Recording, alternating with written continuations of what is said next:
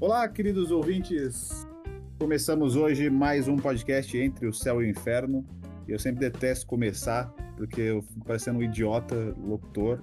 E eu sei que não tem quase ninguém aí que se importa, então foda-se tudo isso. Hoje é o Fênix Convida número 2, que é um grande cocôzão que eu trouxe para vocês aqui hoje. Brincadeira, ele é um comediante em ascensão, grande amigo meu. Ele está definindo ainda qual é o nome dele, né? Porém, é, tem uma ótima sugestão aí que ele está para adotar esse nome. Eu, eu espero que vocês comentem também, que é um nome maravilhoso. Sem mais enrolação, hoje está ele aqui presente, sentado no meu colo, meu grande amigo Brucetinha. Brucetinha, como é que você tá, É, meu velho?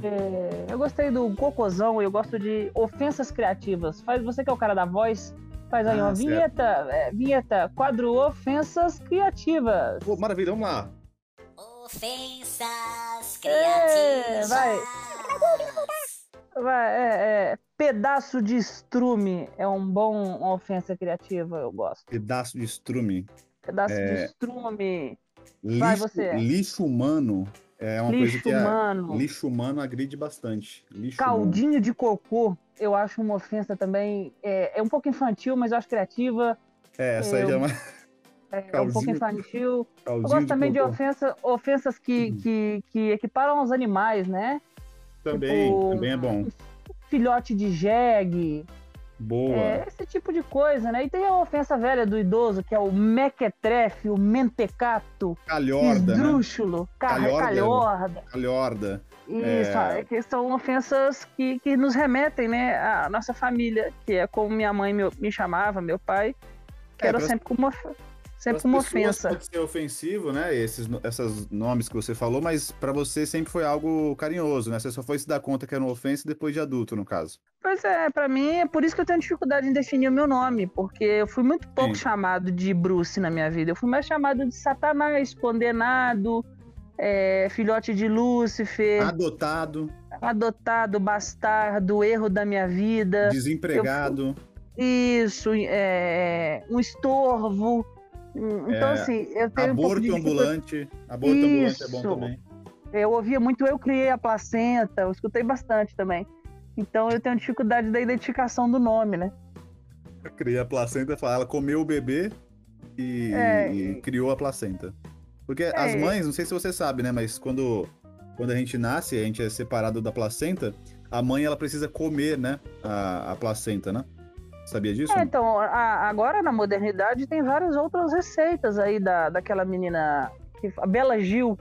Bela ela faz Gil, grande suco de Bela Gil. placenta, suco de placenta, torta de placenta, passa placenta na cara contra espinha, faz, faz Será KY de placenta, é bem legal.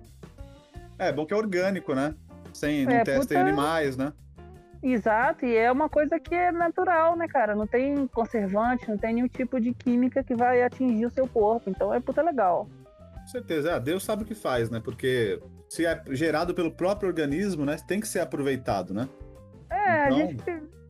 A parte de que Deus sabe o que faz, eu discordo, mas o restante eu concordo.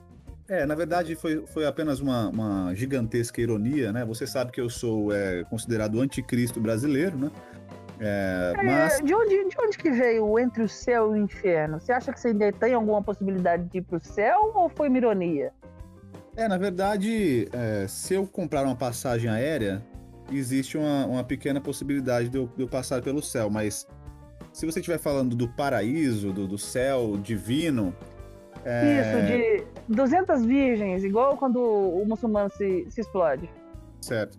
É, eu acho que tem uma, uma- teria uma pequena chance se Deus for um cara muito, muito é, seguro de si e não leva brincadeiras pro pessoal e aceita críticas e entende que quem não acreditou nele teve muitos motivos para não acreditar, porque estava tudo muito mal escrito, então foi mais culpa do pessoal dele aqui na Terra do que do que dele em si. Então, talvez se ele olhar para cada um de nós, né, e falando de mim, no caso, e ele olhar o meu lado bom, que é praticamente uns, uns, uns 2%, aí sendo bem generoso, mas esses 2% talvez seja o suficiente para ele me perdoar e me dar um, um, um espaço lá no, no terreno do céu, né? Então, mas talvez tenha uma relação direta do quanto você já sofreu aqui. Porque vamos supor Também. que você seja um tremendo de um escroto babaca filho da puta. Não que você não seja, talvez até é. seja. Mas vamos é. supor. Se você for muito babaca, mas ao mesmo tempo você sofrer pra caralho na vida, talvez o tanto que você sofreu compense o quão escroto você é. E aí, se o seu sofrimento for maior que a sua escrotidão, você ainda tem alguma chance. É verdade, até porque ele pode pensar, porra, meu, meu filho foi para lá, sofreu pra caralho. Então ele tem uma certa simpatia por quem também sofre pra caralho, por quem também toma cuspida Exato. na cara, chicotada, e tudo isso também aconteceu comigo, né? Exato, irmão. E você mora em Goianazes. Então, assim, a pessoa que mora em Goianazes, ela já tem muito pecado perdoado de cara. Quer dizer, você pode botar fogo no mendigo, Com você certeza. pode estuprar uma cadeirante, que você já tem um salvo-conduto. É, inclusive as pessoas que moram aqui é, já fizeram todo esse tipo de ação também, né? Até por isso é, Deus as castigou, né? Dando esse, esse bairro para elas morarem, né? E eu sou um deles. Não que eu tenha feito nada do tipo, né? É, nunca queimei nenhum mendigo por enquanto, mas até porque eu não encontrei nenhum motivo para isso, né? Mas eu não tenho nada contra queimar pessoas também, se elas merecerem. Então, eu estou talvez no lugar certo mesmo. Então, talvez Deus já está me castigando por antecipação, né? Eu acho que assim, numa escala de, de sofrimento, assim, do quão fudido você é, quando a gente entra no quesito moradia, só quem tá em cidade de Tiradentes é pior do que você. Cara, sem brincadeira, sem piada agora, na moral mesmo. Eu tenho plena certeza disso. Eu, eu penso isso todos os dias. Às vezes, quando eu tô me sentindo mal e pensando, caralho, tô em Guaianazes, né? Porra. Mas aí eu lembro que tem gente em Tiradentes aí eu consigo dormir um pouco melhor. De verdade. Cara, eu, eu, eu nunca fui para a cidade de Tiradentes. A única coisa da cidade de Tiradentes que eu conheço é um vídeo do delegado da Cunha entregando brinquedos ah, na sei. cidade de Tiradentes. E aí você vê as ruas, o naipe das pessoas que estão lá pegando os brinquedos. E aí você fala, cara, a bênção de Jesus não chegou nesse lugar. Não chegou, não chegou. E eu já morei em Tiradentes, cara. Já eu tenho um, um tra um trajetório aí, um, um trajetório, pra você ver que meu português é bem correto também. Mas eu tenho um, uma experiência de vida aí, já quando minha família morava aqui, né? Eu morei em diversos bairros, né? Bairros nobres aqui de São Paulo. Ó, meu gato acabou de ter um infarto aqui, peraí. Não, tá tudo bem. É, então, minha família já, já morou em bairros nobres como Cidade Tiradentes, é, moramos em Cangaíba, moramos em Taipas, é, moramos na Penha, aí já é um pouco melhor, né? Mas foi de favor, então acho que não, não, conta. Não conta, né? Até porque a gente era praticamente serviçais é, para conseguir morar nesse local. e hoje eu estou aqui no meu auge, né? Consegui melhorar as coisas um pouco e graças a Deus aí estou em Guaianazes, né? Eu, eu, quando eu morava em Minas, a minha mãe, ela tinha uma política que era o seguinte, a minha mãe só pagava 250 reais de aluguel. Então, quando certo. eu nasci, eu morava no centro da cidade. Cada ano que ia passando ia renovar o contrato do aluguel, ia aumentar, minha mãe mudava para um lugar mais longe e fosse 250 reais. Então, eu nasci certo. no centro da cidade. Quando eu tinha 12, 13 anos, eu já morava no último bairro, assim, na Zona Norte, quase chegando na BR-040. Porque minha mãe quase só... na BR mesmo. Na BR, você abria por... a porta do quarto e já passava um caminhão. Isso, assim. isso. Eu, eu, eu saía de casa a pé, porque se eu saísse de carro, eu tinha que pagar pedágio. Ah, entendi. Entendi. E aí, é, ela só pagava 250 reais. Então, eu tenho alguma experiência em morar em lugar ruim. Mas talvez os lugares ruins lá de Minas não sejam ruins igual os ruins aqui de São Paulo. Não, Porque os, claro lugares, os, os lugares ruins lá de Minas não tem muita violência. O que tem é gente pau no cu que é aquela professora aposentada que tem um banquinho na porta de casa e sabe o Sei. horário que todo mundo sai, tá ligado? Sei. Ela, é, tipo, ela, então... ela, comprou uma câmera de segurança só para ela poder vigiar os vizinhos o dia inteiro, né? Quando ela tá em casa. Isso, ela, ela acostumou a vida inteira a tomar conta de criança, então ela aposentou, ela fica entediada, ela quer tomar conta. E aí ela fica na porta de casa, ela sabe quem namora com quem, que hora sai para trabalhar, o que, que almoçou, ela sabe tudo da vida de todo mundo. E, e, tem esse tipo de situação, porque na, na, na em Minas, as, uh, os bairros são como se fossem mini, mini roças, mini cidades pequenas. Então todo Sim. mundo sabe da vida de todo mundo, todo mundo fica ali, trabalha e mora naquele lugar para sempre. Você sabe quem é a filha do dono do mercadinho, a filha do açougueiro, o filho do cara da lan house, a menina certo. que tem um salão de cabeleireira, é como se fosse uma mini roça, um bairro, tá ligado? E aí e... é muita gente pau no cu que toma conta da sua vida. Muito, eu fui, né? e, e, eu acabei crescendo um cidadão rejeitado da sociedade justamente por crescer nesses lugares. Então, Mas lá, exemplo, lá você não era bem quisto lá? Você não era um rapazinho não era, que... Não era, ah, porque ah, esse assim, menino eu... tem futuro. Ou não, você não, era do, dos rebeldes. Não, não era. Porque o que acontece? É, a minha história é uma história muito desagradável, assim, e não é vamos, piada, é reali vamos realidade. Falar, vamos falar então, já que você é um cara é. que eu tenho uma grande admiração também, porque é, ambos somos dois grandes perdedores, né? Com muito orgulho, vestimos a camisa né, do time dos losers, né? Para quem não fez ah. Open English aí, o loser é, é, o, é o verdadeiro fracassado. Então, é, o Bruce é um grande amigo e nós defendemos essa camisa do loser, né, do perdedor. Então vamos falar inclusive, um pouco disso, mano, sobre. Inclusive, inclusive sobre o nome artístico, eu pensei Sim. em adotar Bruce, Bruce Lost. Bruce Lost. Bruce Lost é legal. Já é, é melhor que Brucetinha. Qualquer coisa que você colocar é, além ou do então, que tinha. Ou então, ou então brucelose, que é aquela doença, sabe brucelose? É uma doença transmitida pelo rato. É, brucelose, assim mesmo. E ia, seria, ia ser legal que ia ser Bruce e, e o sobrenome Lucy, que é de derrota mesmo, né? Nossa, Bruce... aí já acho mais criativo, aí já acho mais. Achou, achou, mais, legal que o Bruce, achou mais legal que o Bruce tinha? Sim, sim. Então, então gostei, então talvez gostei. seja. Talvez, tá até, o final, até o final do podcast, talvez a gente defina o meu nome artístico. Boa, eu vou pedir aqui pro pessoal, que na verdade não tem ninguém, tá? Só pra você saber. Mas, pessoal, é, comenta aí que vocês preferem brucetinha ou brucelose. Né? Ambos. Ou Bruce Lost também. Lost Bruce é legal. Lost, Bruce Lost é, é legal. É. Bruce é Lost legal. é legal. Mas aí vamos lá. É, a minha história é a seguinte: eu sou filho diamante. Não diamante a pedra. Diamante amante mesmo, né? Ah, não, eu é, jamais imaginei que você fosse um diamante mesmo. Mas a cidade que você vem, você falou aí que é de... interior de Minas, né? Qual que é a cidade? É, Juiz de Fora, a cidade que o Bolsonaro tomou a facada. Ah, olha, histórica, cidade histórica. É, cidade da Ana Carolina. É isso aí. Porra, mano. É, Ana Carolina. E eu aí... gosto mais do cara que deu a facada. O cara que deu a facada me, me representa cada mais. Cada um demonstra seus sentimentos de uma forma diferente. Sim, sim.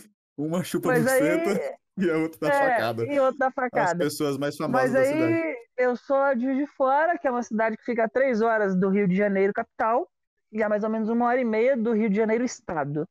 Boa. E eu sou filho de amante. Minha mãe era manicure, conheceu meu pai porque ela tomava café na padaria. Meu pai era funcionário da Previdência, tomava café na padaria também. Aí achou minha mãe gostosinha, falou: vou chapiscar a chapeleta dessa velha aí. Passou um ano botando para quebrar na vagina dela.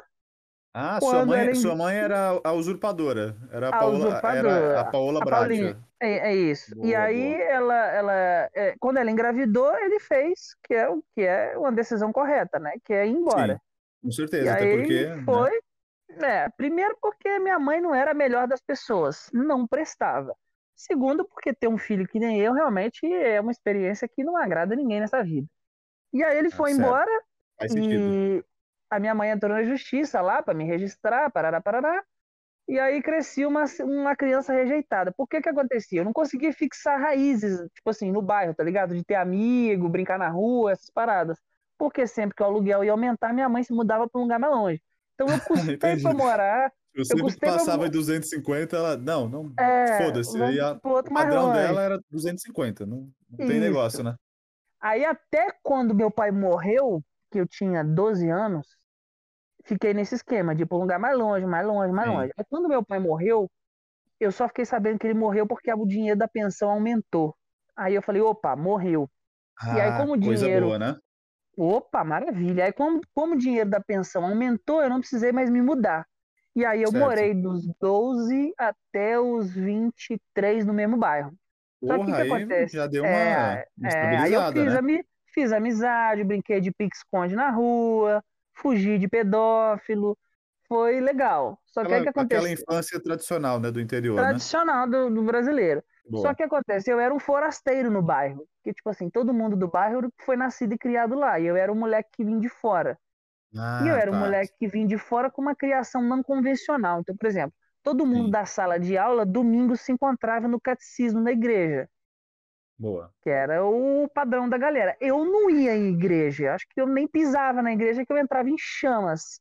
Então eu não era o, eu não era o padrão, tá ligado?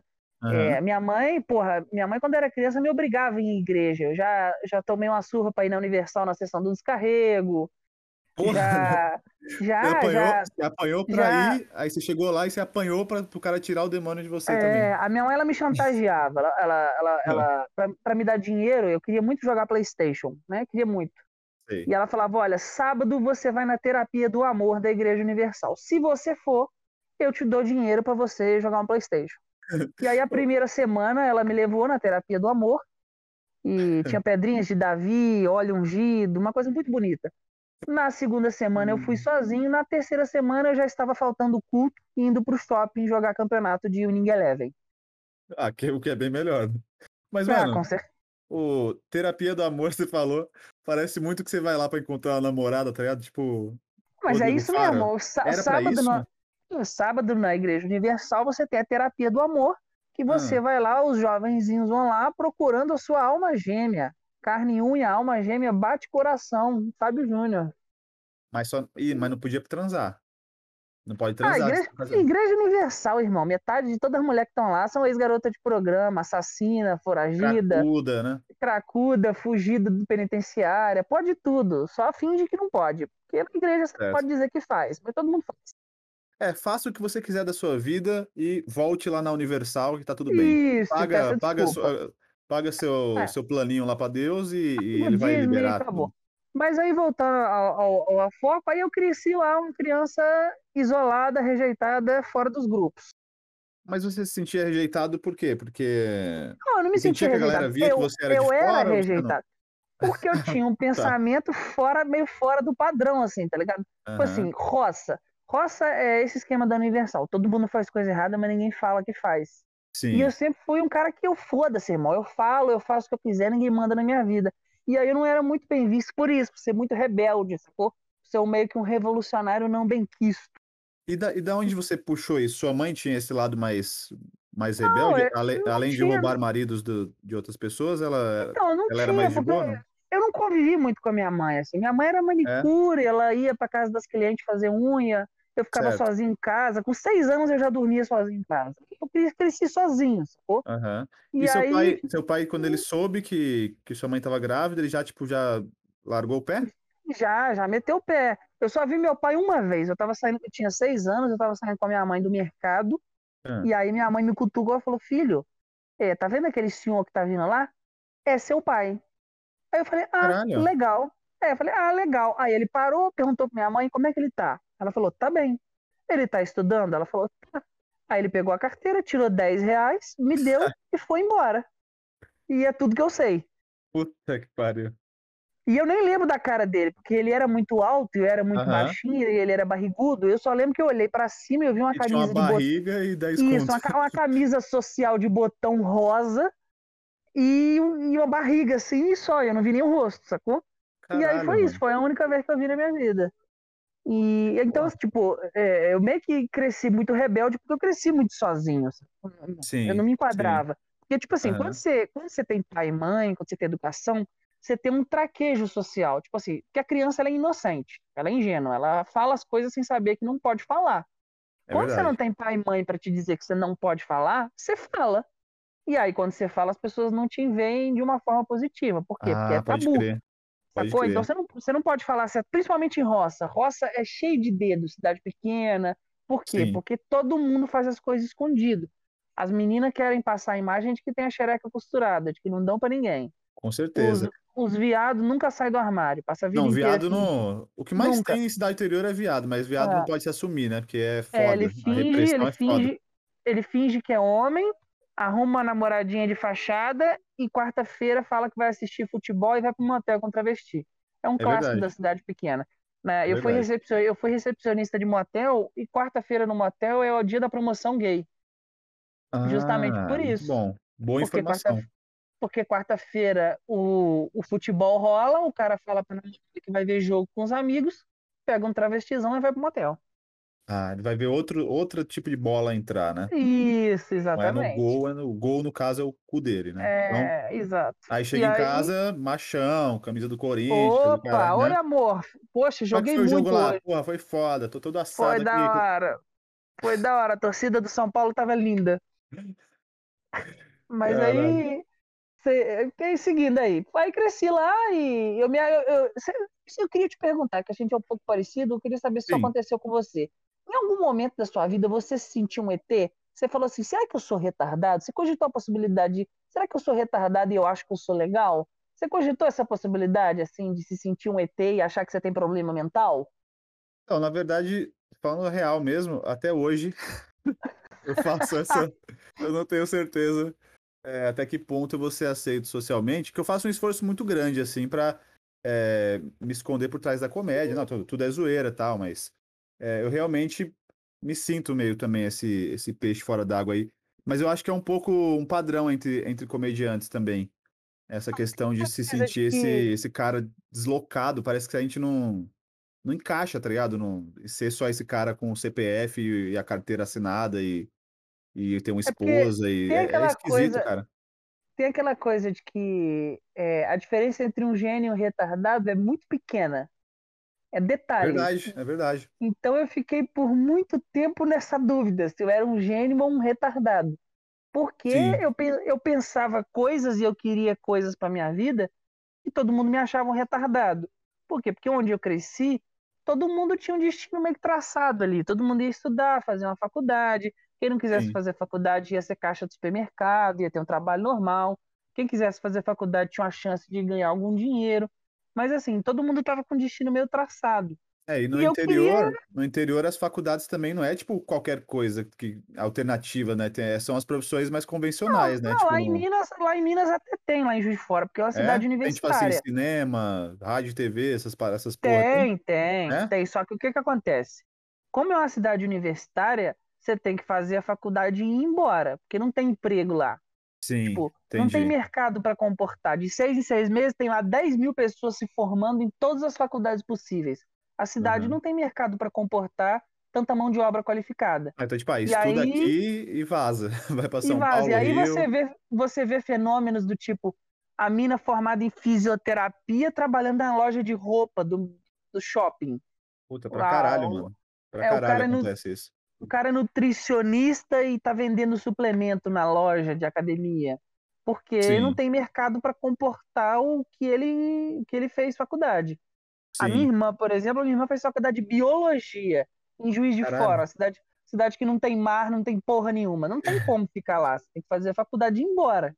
entendi. E É, aí eu era meio, eu era meio visto como ET por causa disso. Pode falar o que você ia falar. É, então, não, mas é eu me identifico com você, assim, no sentido da, da cidade pequena também, cidade de, de interior, né? Mas a, da cidade que eu venho, porque, porque assim, eu, eu, eu sou pernambucano. Não sei se você sabe disso, né? Você sabe que eu sou Sei, sei. Você pernambucano? é Sei, né? pernambucano, sim. É, eu, sou, eu nasci lá, só que assim, eu não, eu não, não criei identificação, porque eu vim pra cá muito cedo, né? Meus pais, a gente veio pra cá, eu Só, tinha uns dois, três quem, anos. Sim. quem nasce em Pernambuco é pernambucano e quem Ah, nasce não, em você não não. Tilambuco é o quê? Não, não, não. Não, você não vai mandar essa, não. Pô, cara, eu Ai, tinha que fazer. Tilambucano, Tilambucano. Era meu dever cívico fazer isso Preciso nessa fazer. hora. Alguém tem que fazer. Falou a palavra Pernambuco, alguém vai falar. É, pode, pode, pode seguir agora, vai. Quem nasce em Tilambuco? É, essa é ótima, por sinal, mas são aquelas clássicas, né? E sempre tem alguém É. que cai e fica, não Ah, entendi isso, tinha, não entendi, vocês tinha estão uma, rindo do quê? Tinha uma que era a minha favorita. Toda segunda-feira eu chegava na escola com a cara assim de acabado Aham. e eu falava: Não, tô muito cansado, passei a manhã inteira com a minha mãe no cartório. E eu falava pra todo mundo: Porra, tô cansadão, passei a manhã inteira com a minha mãe no cartório. Tava na fila do cartório, tá? até Ah. alguém perguntar. Aí quando alguém perguntava: O que que você vai fazer no cartório? Fui passar teu cu pro meu nome. Cara, toda segunda-feira eu achava alguém que caía. Toda segunda-feira. Por isso que me odiavam. Era por um isso você foi rejeitado, né? Tipo, você fez É. isso com todas, todos os potenciais amigos que você tinha. Os caras, mano, os É. caras registrou o nome de todo mundo no cartório. É, não passei o cu de todo amigo. mundo. Não Mas pediu nem tu veio, do, autorização. tu veio do Pernambuco cedo, jovem? É, mano, então, eu, nem tinha ideia, até a minha adolescência aí, que foi a primeira vez que eu retornei pra lá, com uns 13, 14 anos, eu não tinha ideia de como que eram as coisas, né? Eu, eu tinha só essa visão aqui muito periférica aqui de São Paulo e minhas referências todas eram daqui, meus amigos, tudo era daqui. Eu sabia que eu era de lá, né? Mas é, não tinha referência nenhuma. Até que meus pais, né, meu pai principalmente, pegou um, um suposto afastamento aí do INSS, que ia ser tipo um período de três anos, que ele tem um problema na coluna e tal. E ele falou: ah, vamos para lá porque nesses três anos, com esse salário, dá pra gente comprar uma casa. Aqui vai ser, tipo, impossível. Lá a gente compra uma casa e fica por lá mesmo. Então, tipo, puta, foi foda. Foi um período de merda porque foi tipo, mano, você ir para outro mundo, tá ligado? Eu lembro que eu era criança uhum. e, tipo, aqui em São Paulo a gente tem uma visão. É... A gente se sente dentro de um anonimato, tá ligado? Onde meio que isso que você falou da cidade interior meio que todo mundo conhece todo mundo, é aquela coisinha meio mais fechada, né? Aqui em São Paulo não, parece ser só mais um mesmo, tá ligado? Largado é. no meio de uma, de uma multidão. E... e... e aí, chegar lá, cara, é... a... primeiro que a cidade, eu, eu achava que eu tava parecendo que eu tava no Projac, tá ligado? Tava parecendo que é tudo cenográfico, porque é tudo tão bonitinho, assim. Os caras pintam, não sei se você sabe, mas no interior, o pessoal faz a casa e termina de fazer a casa. Eles pintam a casa. É, não é tudo laranja. Não é laranja e, e, cinza. Pode crer. Aí, tipo, eu achei, caralho, mano. Eu lembro de olhar assim e aquelas ruazinhas mais estreitas, não, não tem muito prédio, então você vê mais o horizonte, tal, aquelas montanhas e tal. Eu falei, puta, mano.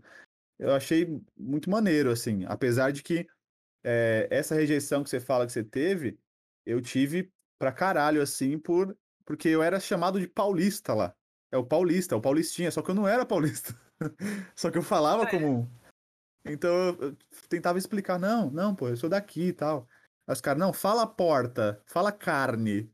E eles falavam, ele, o R para eles lá soa como como I.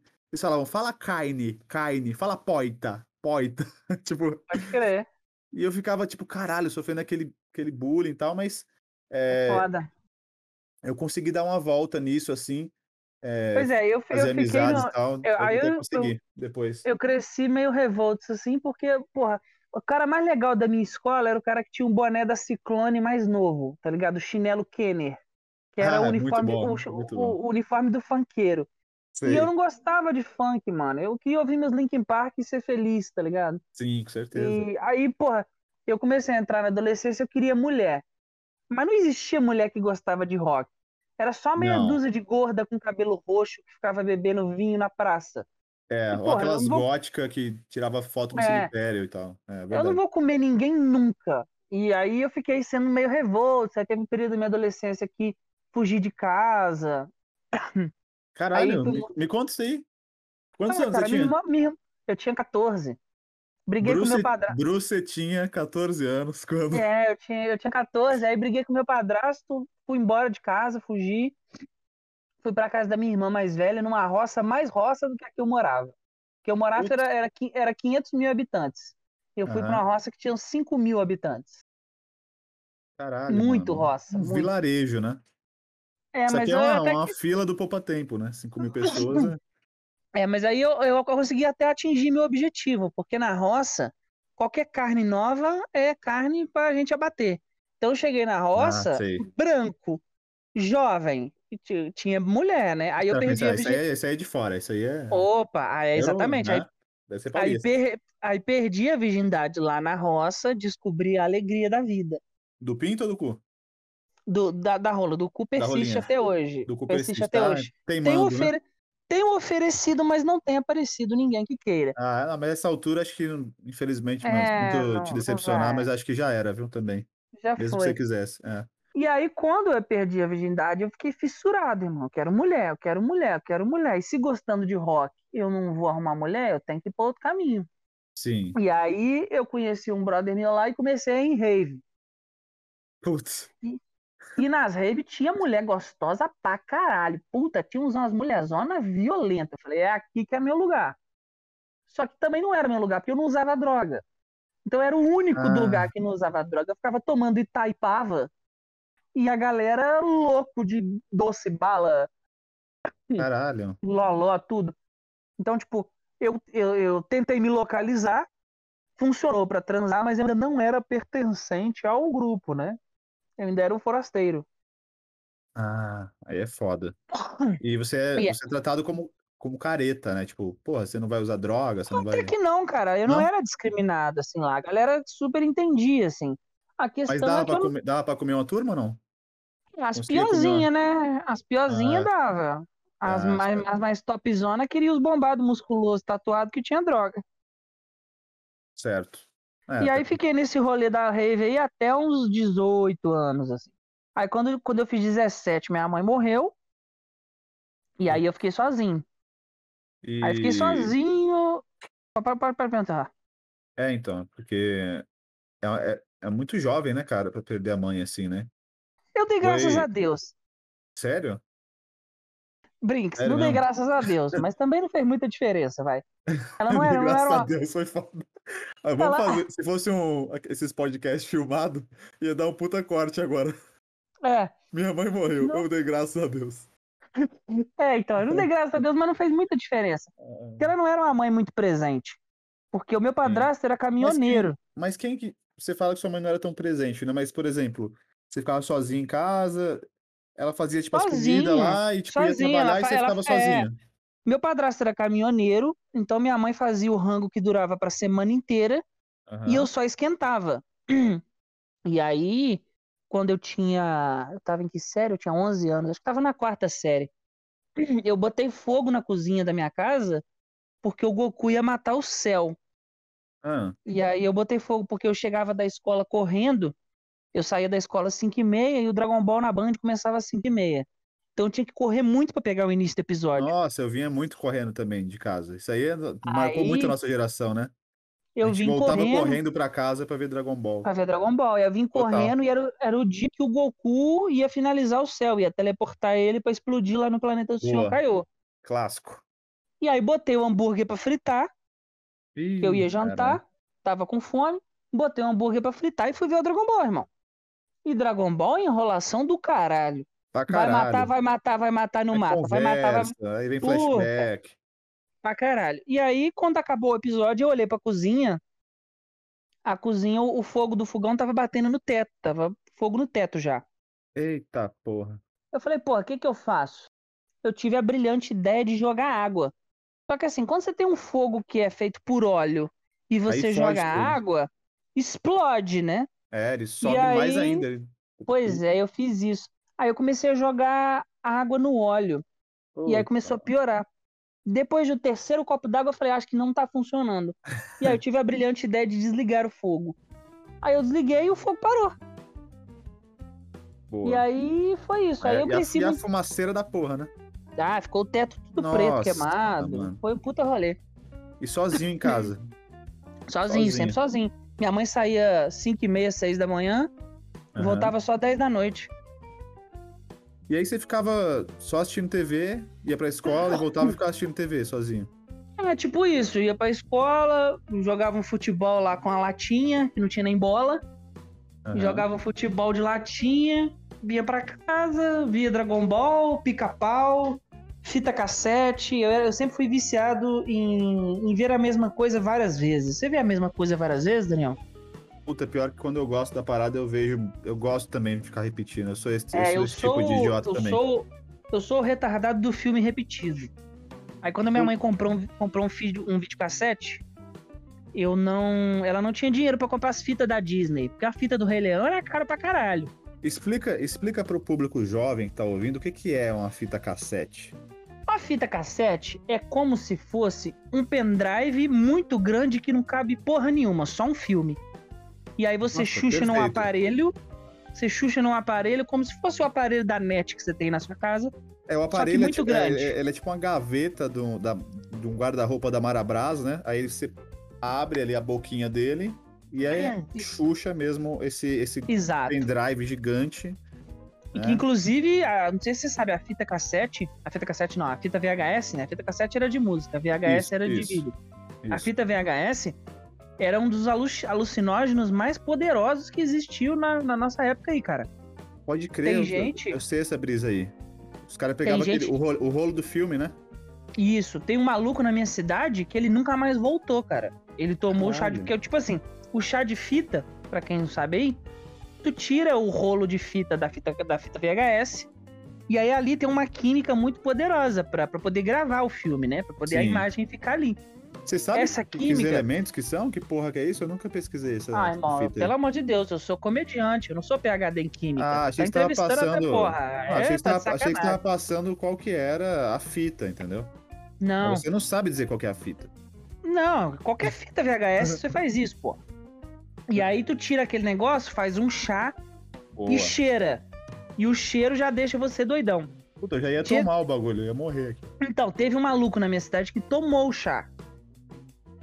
E aí ele nunca mais voltou, cara. Ele ficou louco para sempre, ele nunca mais voltou. Real, Caralho. isso é real. Chá de fita, ele bebeu e nunca mais voltou. Ele, ele trabalhava em empresa de, de linha de trem e tal. Ele tomou esse chá e, e ele enlouqueceu. Ele ficava sentado na calçada balançando para frente e para trás, assim, igual uma cadeira de balanço. Ele não falava mais, ficava só sentado balançando para frente e para trás, igual um balanço. Porra, mano. Que loucura, Bagulho né? louco. É. Mas voltando ao, ao assunto o principal. Foi, o, cara, o, cara, tá em outra realidade, tá ligado? E se, e se tá. esse é o, o a receita enxergar uma outra realidade? Já reparou? Não, cara... eu, eu, fico pensando às vezes se os loucos eles estão loucos de verdade ou se eles chegaram em um outro patamar de, de consciência, tá ligado? É, tipo a sociedade alternativa do Raul Seixas, né? Bem isso, mano. Bem isso.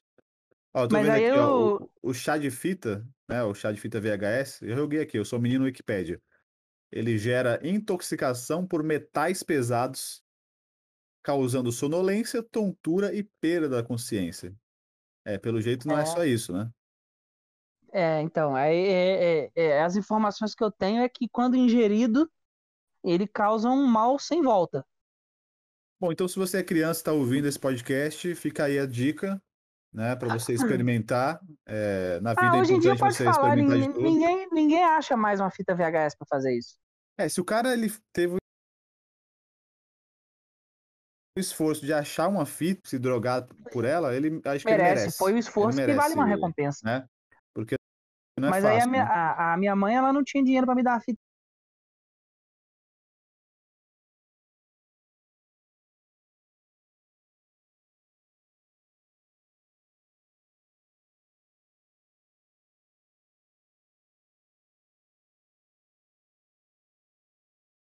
do Rei Leão, que é o que eu queria. Extremamente sacana e escroto. Eu fiquei assistindo aquela fita por dois anos. A fita parou de funcionar. A sua persona, né? A sua, a sua...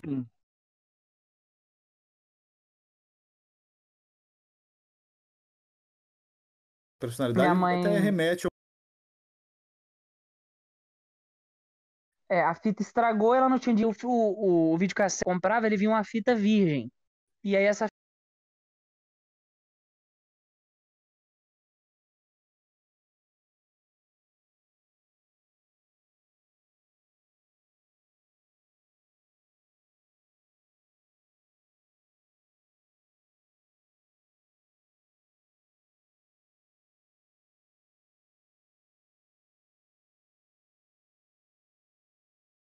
fita virgem eu gravei o episódio em um débil mental e eu tô 99% de certeza que eu sou um débil mental.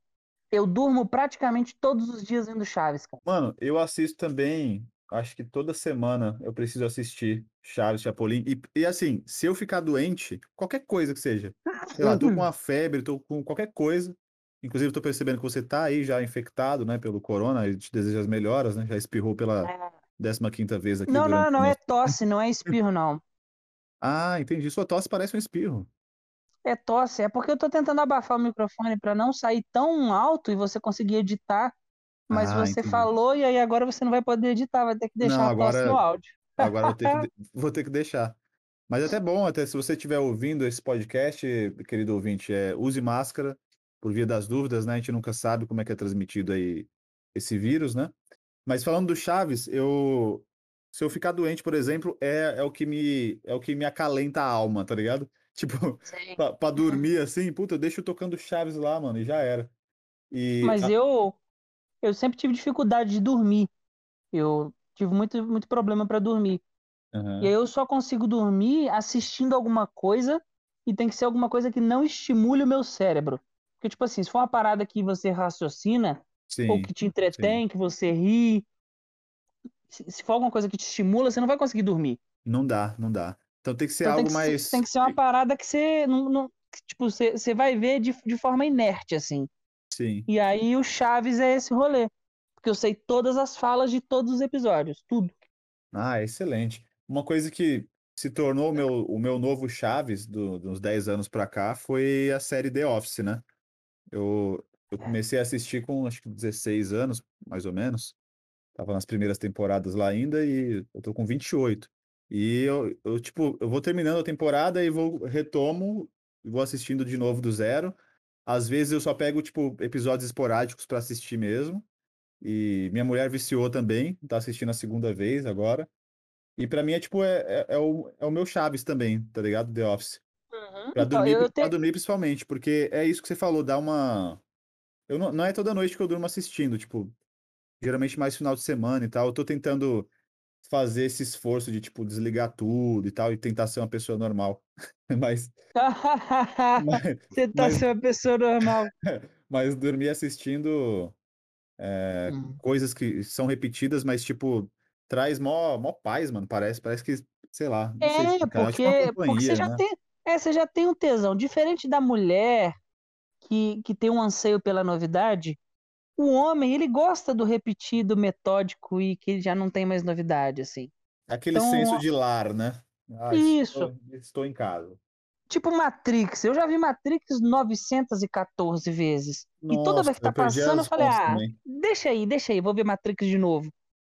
Porque é uma e parada que você, você tem preguiça a Netflix, de... né? A Netflix coloca no catálogo, às vezes eles tiram. Aí quando eles colocam de novo, aí a gente, porra, né, tem Matrix na Netflix. Aí você vai lá assistir tudo é, de novo. Porque Porra, é foda. Você vai, você fica adulto, aí você tem que pagar a conta, cuidar de casa, gato. Você tem muita coisa para fazer.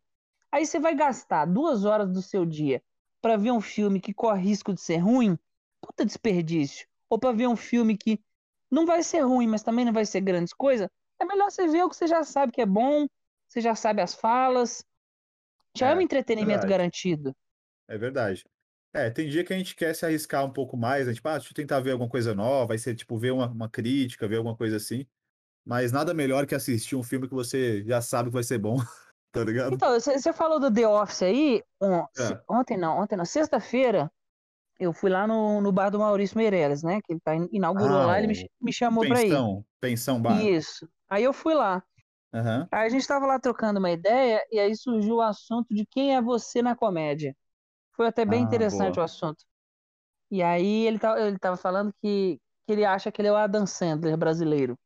Eu falei, não, você não é o Adam Sandler brasileiro, porque o Adam Sandler brasileiro é o Danilo. Porque o Danilo é o cara da roça, que faz os filmes, as coisas por conta própria, Sim. que é meio tosco, tem muito hate, trash, né, e tal. É, é, tem muito hate, tem muita gente que odeia ele, mas ganha muito dinheiro. Muita gente que eu fala falei... que não sabe atuar também. É, o, o assim Maurício. Assim vai lá e faz. É. O Maurício é o Jack Black, que é o tiozão gordo que toca instrumento musical e todo mundo gosta. Ele é meio Jack Black. Boa. Aí a gente começou a traçar esses paralelos, assim. E aí eu comecei a ficar um pouco preocupado, preocupado em relação a mim, cara. Porque uhum. eu fui traçar um paralelo sobre mim, e aí eu cheguei à conclusão de que eu sou o Charlie Sheen, cara. E aí eu acho que se eu não tomar jeito na minha vida, eu vou morrer drogado com AIDS, assim, igual ele. Ah, mas se bem que ele é, ele é tipo imortal, né? O cara. É, então, aí o Maurício falou o seguinte: ele, é, você não ele é pode... é incancelável, o Charlie Sheen é incancelável, é. mano. Tudo que ele fez já, o cara já colocou a arma em cabeça de prostituta, tá ligado? Tipo. É, mas tá aí, o Maurício ó, tá falou. Com, tá com a série nova. É, o Maurício falou o seguinte: ele falou: olha, você não pode ser o Charlie Sheen, porque o Charlie Sheen tem cara de comedor e você tem cara de trouxa. Então eu não posso ser o é Charlie um Sheen. Aí... É um fato. Então, é um fato. aí eu acho que o que chega mais próximo é o Steve Carell, que é o do The Office. Porque cara, ele é, é, o, é o cara que tem cara de trouxa. Todo fio virgem de 40 anos, puta cara de trouxa, igual eu, eu tenho cara de trouxa. É, o personagem, né, principalmente, porque agora o, o Carell agora ele virou um puta ator aí, respeitável de drama e tal. Ele se afastou um pouco da comédia, né, de uns anos pra cá. Mas, por exemplo, o personagem dele no The Office, o Michael, ele é, ele é esse cara completamente é, desconectado da realidade, tá ligado? Ele não se encaixa, tipo, só que ele realmente, a, o sonho dele é ter amigos, tá? Tanto que o cara, ele tem um nível de, hum. de carência tão grande com relação a isso, e na cabeça dele ele é engraçado pra caralho e tal, mas no fim das contas ele só é inconveniente mesmo. E uhum. só que ele literalmente acredita que as pessoas que trabalham para ele, que ele é gerente lá da, é, da Dunder Mifflin, né? É, ele acredita que os, os, os funcionários dele estão. É tipo a família dele, tá ligado? Porque. Uhum. Eu, eu, você, você, você assiste The Office? Assistiu ou não? Cara, é, eu não, não tinha disponível porque não tinha streaming nenhum, não tinha nada. Uhum. Eu sempre quis assistir e nunca tive disponível. Quando Sim. eu tive disponível, eu não tinha tempo de assistir. Hum. E quando eu tive disponível o tempo de assistir, eu namorava com uma mina que não gostava. Ah, então eu nunca consegui parar para ver. Eu já vi alguns episódios, uhum. mas nunca consegui me dedicar, sacou? Ah, mano, dá, dá essa chance eu, em algum momento. Sei que é corrido pra caralho. Não, pra eu, vou, né? eu vou ter que ver, vou ter que ver, porque a série que eu tô escrevendo lá, que Vossa Sim. Excelência faz parte, com certeza. Tem uma, tem uma pegada bastante The Office. Porque tem essa questão do depoimento de frente para a câmera. Do falso documentário, que... né? De olhar é, para a câmera, né? É porque vai ser como se fosse um divã, tá ligado? Tipo, é, é um hospital psiquiátrico, é um hospício, e todo hospício o paciente tem que conversar com o médico, a terapia. Uhum. Uma hora por dia vai lá e conversa. Então é como se fosse a terapia, como se fosse a conversa com o médico. E aí dá o corte do jornal e vai lá como se fosse um confessionário, né? vai lá pro confessionário e aí você fala direto com a câmera exatamente com The Office, como The Office, né? Sim. E aí eu tenho que assistir porque tem aquelas pegadas de, de piada não falada, sabe? Piada com câmera, que a muito, câmera aproxima. Muito. Tem, e... tem muita piada em The Office que tipo, é, é, é, o close no cara, tá ligado? É o olhar que o, que o personagem tá fazendo e a piada tá no olhar do cara. Então, tem, tem muita coisa sutil, tem outras que já são mais. É, mais aquele humor físico também sei se você já viu, eh, viralizou bastante aí, que é aquele do parkour, que são os caras, tipo, muito idiota, o, o Steve Carell, né, o, o Michael, os caras fazendo parkour dentro do escritório, mas é tipo uns tiozão, que eles viram o parkour na internet, e aí eles saem, tipo, dando umas cambalhotas no escritório. Olhando, e... é, eu já vi, é. eu já vi. Então eles o vão desde famoso... o mais sutil até essas, até essas O mais assim. famoso assim. é o do, do No, God, no, please, no, no! Sim, sim. É do Steve Carell, que é o... Sim. Você sabe é, o contexto dessa cena ou não? Não, não sei. É porque, assim, o, o Steve Carell, o Michael, né? O Michael Scott, personagem dele, ele é o gerente, ele é o cara do politicamente incorreto, ele quer fazer piada com tudo, ele quer zoar todo mundo. Ele zoa as pessoas, tipo, até, ele, até elas chorarem, tá ligado? Ele, ele, fa, ele, uhum. finge, ele finge que vai demitir a pessoa. Então, ele é esse cara que, para ele, a comédia não tem limite mesmo. Então, mesmo dentro do trabalho, foda-se, tá ligado? Só Sim. que aí tem o cara do RH. O cara do RH é tudo certinho e tal, e vem, vai, vem com as regras, né? E enche o saco dele e tal. Porque, até porque é um lugar, um lugar de trabalho, tá ligado? Só que Sim. assim, o Michael odeia esse personagem, que é o Toby, que é um cara do RH, é, divorciado. É, o, é um ator do Se Beber Não Case? Aquele que é dentista no Se Beber Não Case? Não, não. Esse é, o, esse é outro personagem, é o Andy. Mas o Toby é o cara do RH é um cara que nunca levantou a voz pro Michael, é um cara totalmente passivo, assim. E o Michael odeia esse cara, mas assim, muito. É um, é um ódio exagerado, tá ligado? E essa que é a graça. E naquele episódio do não, não, não, é porque ele tinha ido embora para trabalhar em outro lugar, ele tinha ido viajar e tal. Só que aí o pessoal fala para ele, Michael, você não tá sabendo? O Toby voltou. Aí ele acha que a galera tá trolando ele. Aí ele. Ah, aí ele vai lá só pra ver no lugar, lá na parte do RH. Uhum. Aí ele tá lá olhando, aí não tem ninguém. Aí ele fala, ah, me trollaram, né? Até parece que ele ia voltar. E quando ele vira as costas, tá lá o Toby. Aí ele, oi, Michael. E aí o Michael reage daquele jeito. Pode crer, porque o cara é, tá é... Então, a gente, eu, vou ter, eu vou ter que assistir, porque eu vou ter que colocar muito disso no roteiro, né? Fala, hum. fala um pouco aí, você quer dar um spoiler aí pra galera do que você tá fazendo? Que você, ah, você... cara, é um pouco, é um pouco isso que eu falei, é um hospício, né? E aí tem cinco cidadãos lá que cada um tem um problema mental diferente. Cara, eu escrevi uma parada muito foda, te contar. Essa parte eu não te contei ainda. Como todo jornal, tem um garoto, uma garota do tempo. Sim. E aí eu coloquei na série um concurso, que é o concurso Garote do Tempo. o Garote? E, é, Garoto do Tempo. E aí eu vou convidar outras pessoas para fazer participação. Tipo, cada episódio vai ter uma pessoa fazendo o concurso. Ah, que maneiro. É, e aí eu só tô convidando gente completamente louca, assim. Completamente louca. Convidei o seu Paulo. Convidei o seu Paulo, cara. Boa, seu Paulo, o maior fã de stand-up. É, uma... Eu convidei o seu Paulo e aí ele vai xingar todo mundo, assim. Você já imaginou o seu Paulo puto xingando? Vai tomar no cu, cala a boca, seu merda, babaca. Vai ser Não isso. consigo imaginar.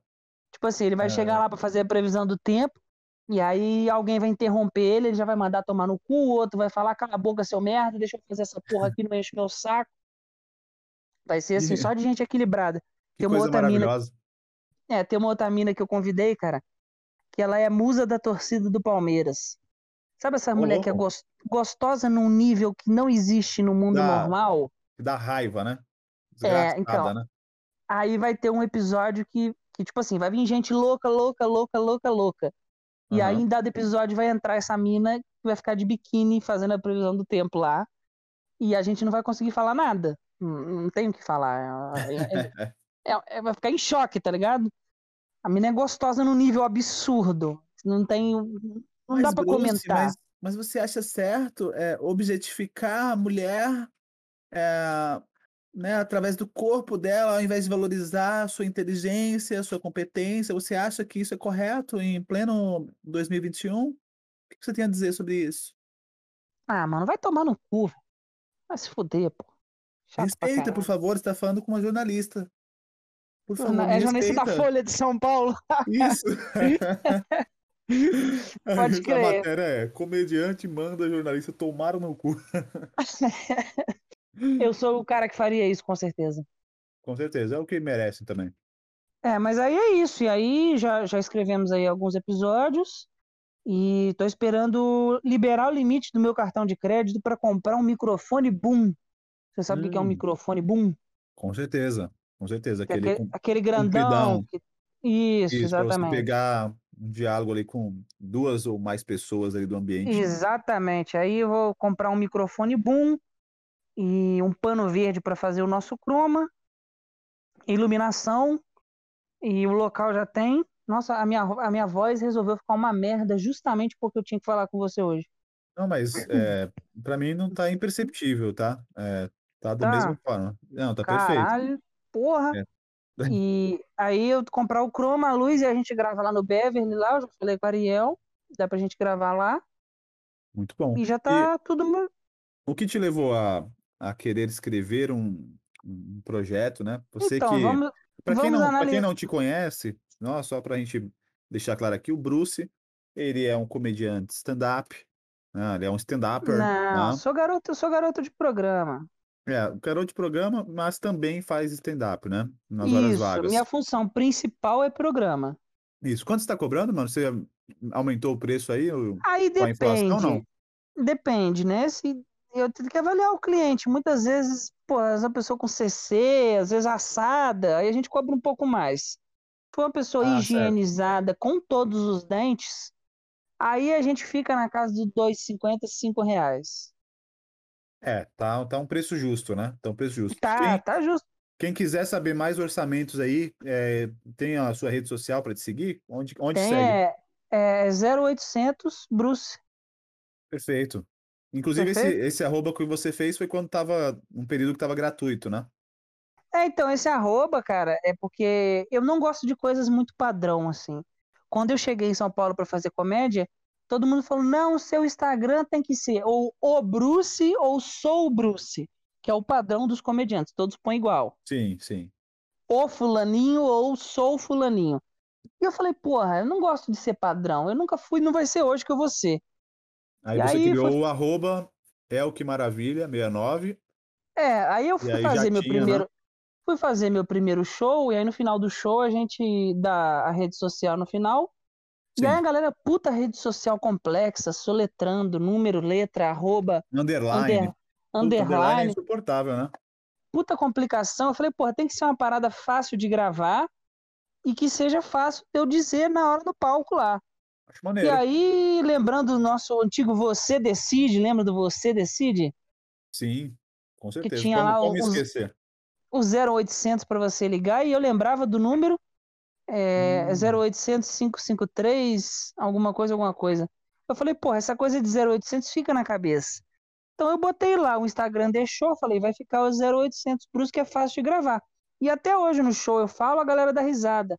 E é 0800 é, sempre... porque, é, eu falo 0800 é, eu nunca vi ninguém é de graça. Usando mesmo. Nunca vi. É, ninguém não tem, ninguém bem, que usa. É bem original. Então, é, sigam lá o Bruce, o Bruce é um cara é, que eu gosto muito de verdade. Não é. Já, já, já tá acabando? Só pra saber. Não, não, não. não ah, é, tá. Não, não tô espantando. Tô só demonstrando meu amor por você aqui. Queria ter ah, não, um, isso um aí momento, faz né, me dando, pra... isso, aí você, isso aí você faz me dando a bunda, não é me divulgando. Não, mas esse tipo de afeto a gente guarda para outros momentos, né? Para debaixo dos lençóis, né?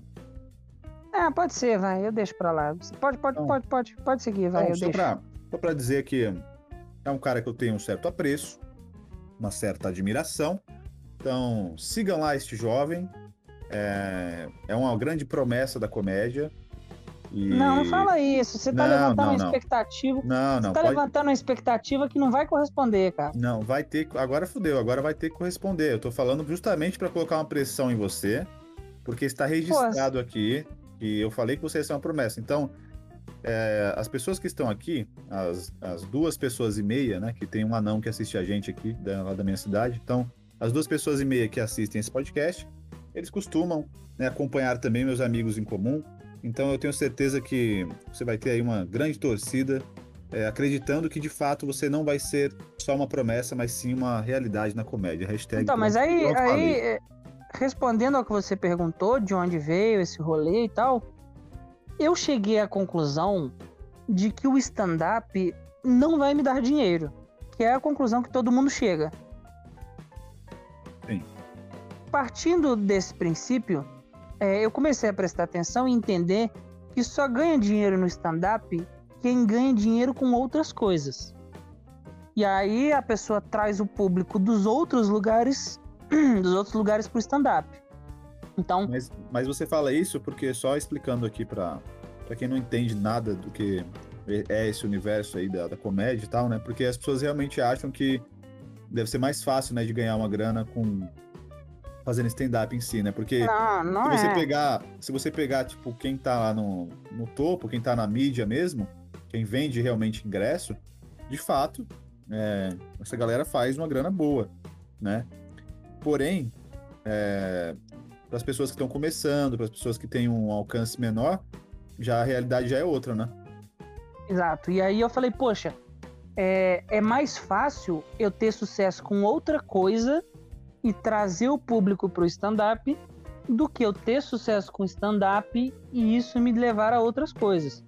Você fazer os shows é importante para você estar tá inserido no meio, para você ter contatos, para você é, se inserir no meio artístico, para você saber como lidar, para você Sim. aprender a fazer o show, aprender a fazer o texto, a, a lidar com a plateia.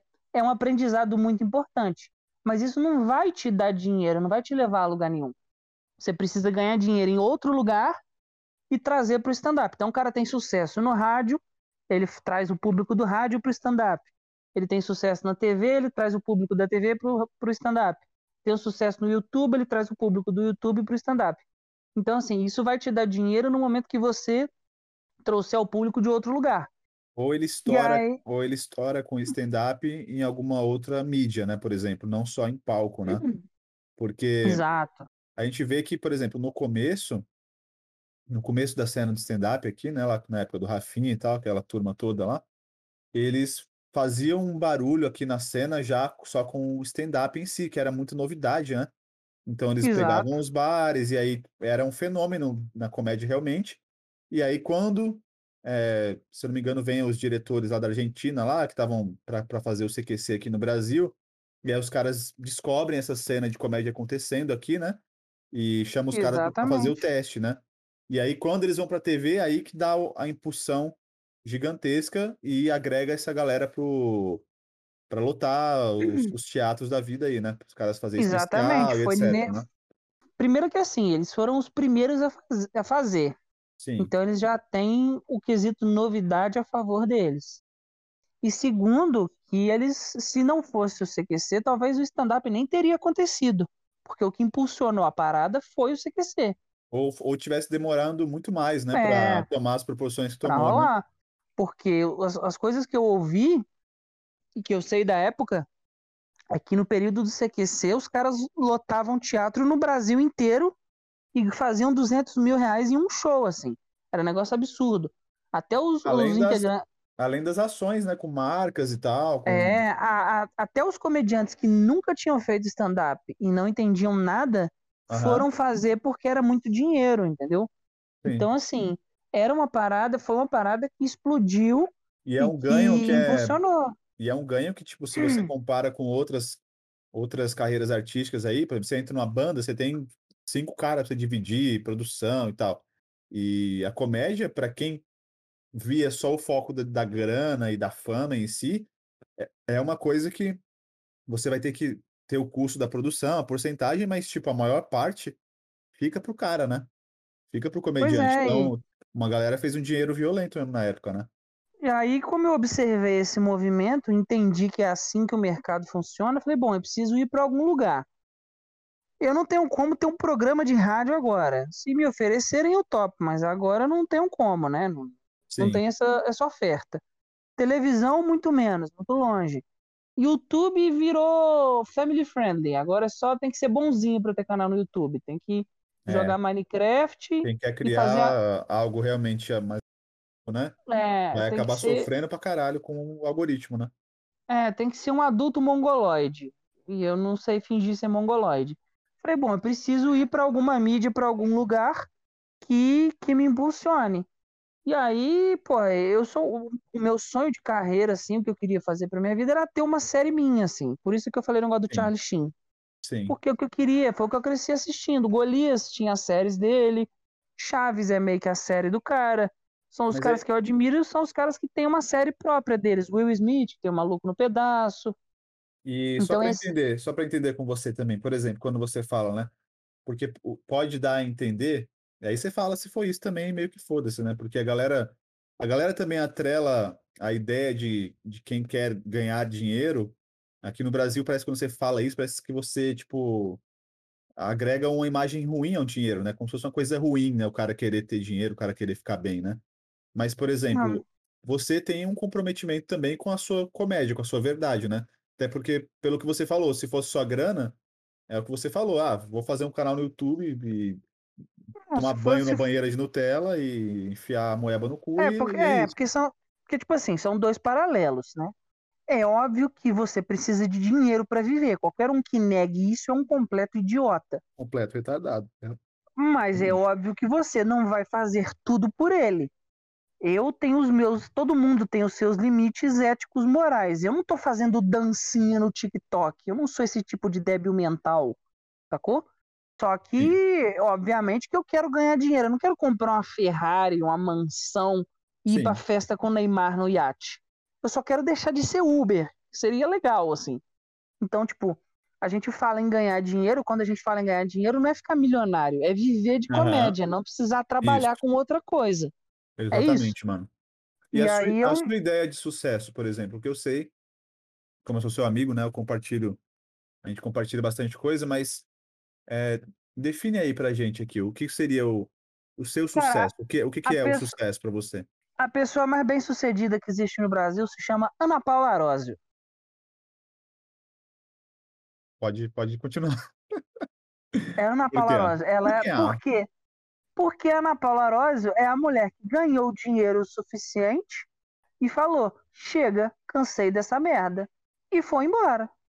Sem apego nenhum à fama, ao ego, a, a, ao status, a nada. Ela falou: Bom, já tenho dinheiro suficiente para viver a minha vida em paz. Vou viver a minha vida em paz. Mas foi isso que aconteceu mim, com ela? Foi tipo foi uma decisão ela. assim de ah, cansei. Ela falou: cansei, não quero mais saber de Globo, novela, porra nenhuma. Vou comprar uma casa na roça e vou viver o resto da minha vida lá com o dinheiro que eu já tenho, que é suficiente. Foi Muito embora. Foda, né? Muito foda. Pois é, a minha ideia de sucesso é essa. Eu tô com 28. A minha expectativa é que até os 50 ou 55 eu tenha dinheiro para comprar uma casa em Santos e viver a minha vida assistindo futebol e tomando água de coco na praia. É basicamente a minha ideia de sucesso. E não, chego... mais, não mais fazendo comédia?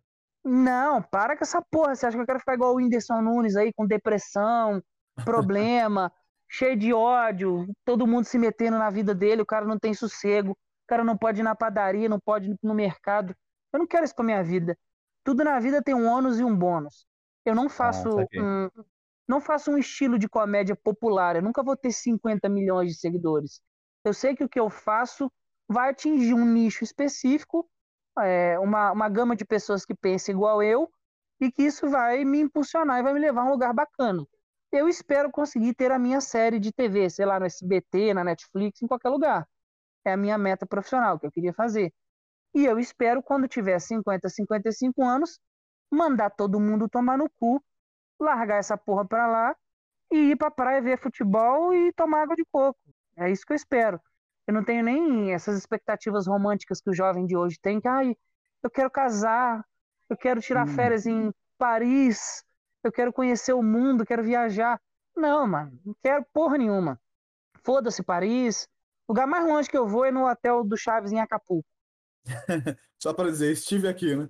É, só para rodar aqui. na porta. Só para rodar na porta giratória igual o Chaves e gravar um story. É basicamente isso que eu quero, minha meta. Ficar lá, na, é lá, da, lá da, varanda e falar: ah, tem muita água aqui. E embaixo tem mais. Exato, é isso. É essa a minha meta de vida. Jogar um coco em alguém que estiver lá na. É, jogar o coco numa pessoa e, e vestido com a roupa do seu madruga. É, é nadar é no raso lá e fingir que tá se afogando. Isso, exatamente igual o Kiko. Isso. Essa é a minha meta de vida. Eu não quero. Porra, eu já tive sete carros na minha vida. Todos me deram puta prejuízo. Eu já comprei quatro casas na minha vida. Todas me deram uma puta dor de cabeça. Eu já me casei duas vezes. Todas as duas eu me fudi pra caralho. E com eu 28 já tenho... anos, hein? Não é um senhor é... de 57 que tá falando, pessoal. É um jovem de 28 anos. É, eu já tenho um filho de 7 anos que, por incrível que pareça, foi a única coisa boa que aconteceu na minha vida foi meu filho, porque de resto ah, nada mais foi. Que bonitinho, que bonitinho. Então, assim, se eu tiver condições de botar o meu filho na escola Meninos da Vila, que provavelmente ele vai ser goleiro, porque para jogar a gente não tem muito talento. Se eu conseguir botar ele Mas na escola. pegar em bola. Ai, querida, maravilhoso. Nossa, vai pegar como ninguém. Uh, é isso, a minha meta é essa, é conseguir ganhar dinheiro suficiente e ir pra praia ver futebol. É isso aí. Tá lá e em aí, Santos lá. E aí usar o que você tem como ferramenta social e, e algo que você realmente gosta, que é a comédia, para te possibilitar tudo isso. É, porque é o que eu sei fazer. Não adianta. É, isso, eu falo muito isso, sobre isso com, com as pessoas mais próximas a mim. Não adianta você querer estabelecer como profissão uma parada que você não faz quando não é profissão. Então, por exemplo, a menina passou a infância a adolescência toda cuidando das irmãs, dos irmãos. O que, que ela sabe fazer na vida dela? Cuidar de criança. Aí você vai perguntar para ela: o que, que você quer fazer da vida? Ela, ah, eu quero fazer contabilidade. Falou, mas você, você gosta, você mexe com números, já mexeu na sua vida? Não, mas o meu sonho é ser contadora. Minha filha, você tem que ser professora. Porque você já cuida de criança desde quando você era criança. É, é isso que menos, você sabe fazer. Pelo menos se dá, uma, se dá uma chance, né? De tipo, peraí, se eu gosto disso, por que não tentar isso? Eu vejo que muita gente não chega nem a tentar, né? Tipo, a pessoa já se limita antes. A gente brinca é. bastante com a ideia do, do, fracasso e tal, mas a gente dá a cara a tapa, né? A gente vai lá e faz um projeto e não dá certo, pois e é. depois a faz gente, outro. As pessoas querem ver você bem, mas não melhores do que elas. Então ah, ela te deixa, é. Isso ela é um te deixa, ela te deixa sonhar, mas ela você não pode sonhar mais alto que ela. Você tem que o seu sonho tem que ser pelo menos igual ao dela. Com certeza. E, e na roça, na cidade pequena, no interior, que foi onde eu cresci, as pessoas acham que se você sonhar alto, você é um retardado sonhador que está viajando. Elas querem que você seja medíocre igual elas. Sim, e bom, beleza. É, eu não, eu não menosprezo os outros empregos, tanto que eu tô aí, eu, eu sou Uber, irmão, eu dirijo pra caralho. E não tem problema nenhum, eu tô aí trabalhando. Só que eu claro. não quero ser Uber para sempre, porque o motorista claro. profissional, ele sempre acaba gordo, careca e com a unha do dedo mindinho cheia de cera de ouvido. E eu não quero isso pra... e, e brocha. Então eu não quero isso para mim. E Mas... o que que eu faço? O que que eu faço naturalmente desde criança? Graça. Então, porra, eu preciso ganhar dinheiro de uma coisa que eu já faço sem ser profissão. E trabalhar eu, com Uber eu acho muito foi... foda isso, mano. Acho muito foda isso, porque pelo que você passa, assim, de fato, com a sua história, muita gente talvez não não ia conseguir ter desenvolvido essas ferramentas, tá ligado? De de humor e de encarar a vida dessa forma, porque quando a gente coloca no no no papel, né, se você for ver, você falar assim: "Pô, ah, eh, minha mãe me deixava sozinho praticamente, perdi minha mãe muito cedo, meu pai, eh, meu pai me abandonou, né, meu pai não não não me criou e tal". Tudo isso, né, leva muitas pessoas a, tipo, quebrarem, tá ligado, mano? A a pessoa não não não consegue reagir, não consegue tirar alegria de de nada mais, tá ligado? É, então, E e você real, sim. conseguiu você conseguiu tirar algo bom, e nada melhor do que você ir atrás do seu sonho e realmente ligar um grande foda-se pra todo mundo que tenta se opor à à à sua vontade de acreditar nas suas paradas, porque, cara, olha tudo que você já passou, tá ligado? Olha tudo que você já É. passou e você continua, e uma coisa que sempre esteve presente na sua vida foi a comédia e, assim como eu, eu tenho certeza que na sua infância lá, quando você estava sozinho e se sentindo deslocado, eh, o fato da gente assistir, eh, essas comédias, né, eh, essas séries, tudo isso inspirou a gente pra, porra, mostrar uma outra uma outra realidade mesmo, tá ligado? Uma É, coisa que o se a que se identificava com a cara, gente, né? com o que rolou na minha vida, eu tinha 2 opções: ou era comediante ou era suicida. Como eu ainda tô aqui, eu tô fazendo comédia. Por enquanto É não basi se matou, não é um comediante É. suicida, então é só um comediante é, e e assim, pra mim, eh, eu sempre eu sempre fiz isso, eu só tô monetizando a parada que eu sempre fiz a vida inteira. Assim como a mina que cuida dos irmãos a vida inteira, com um momento começa a cobrar dos vizinho, cuidar Vai dos ser filhos vai ser pedagoga e vai falar: "Pô, não é É, de graça, né, porra. monetizar, Estudei sacou? esta porra, tô fazendo, me paga aí". Você É tá tipo monetizando uma parada que você já faz, igual a mina vaidosa. A mina vaidosa, ela Sim. fica muito linda e ela monetiza a beleza dela, ela vira garota propaganda da Claro. loja, ela vende roupa, ela vende maquiagem, e você tá monetizando aquilo que você já faz naturalmente. Assim como a menina que gosta de transar não, não, isso não. Eh, mas assim, é é a vida, você monetiza aquilo que você já gosta de fazer. Não adianta você querer inventar uma parada. "Ah, eu o que que eu" porra, eu vejo muito isso, o sonho da pessoa não tem absolutamente nada a ver com ela. O que você quer fazer da sua vida? "Ah, o meu sonho é relações exteriores", que tem uma parada chique, né, parece que a pessoa é importante. Sim, sim. Fala: Parece que "Beleza, ela vai parece é" que ela vai transar com gringo. Isso, fala: "Puta, eu vou fazer relações exteriores". Fala: "Beleza, mas você é boa de se relacionar com as pessoas, você conversa com todo mundo?". "Ah, mais ou menos, eu sou meio tímida, não sei o quê, não sei o quê". Eu falo: "Porra, mina, como é que você quer ser especialista em relações se você não sabe se relacionar?". Quem tem que fazer relações exteriores é aquela pessoa que Mais é especialista né, mais é, que entra no busão entra no busão é, entra no busão, troca ideia com o trocador, fala com o motorista, sabe conversar com todo tipo de pessoa. Você tem que fazer uma parada que tenha passa a passa ver. mó tempão aí a frustração aumenta pra caralho, porque você fica se forçando pra colocar numa coisa que às vezes foi ou outra pessoa, tá ligado, que meio que te obrigou a cair de paraquedas nisso. Acontece muito isso com com família, né, família se intromete muito, o cara tem um filho, aí ele quer que ele seja goleiro do Santos, então, acontece muito isso também de Eu sei como é. de ter essas pressões, né. Eh, e É, e e e que bom, mano, que que bom, eu fico feliz pra caralho de de saber que, tipo, você tem essa visão de realmente querer, eh, ter o seu sucesso, o seu sentido de sucesso, porque eu acho totalmente válido.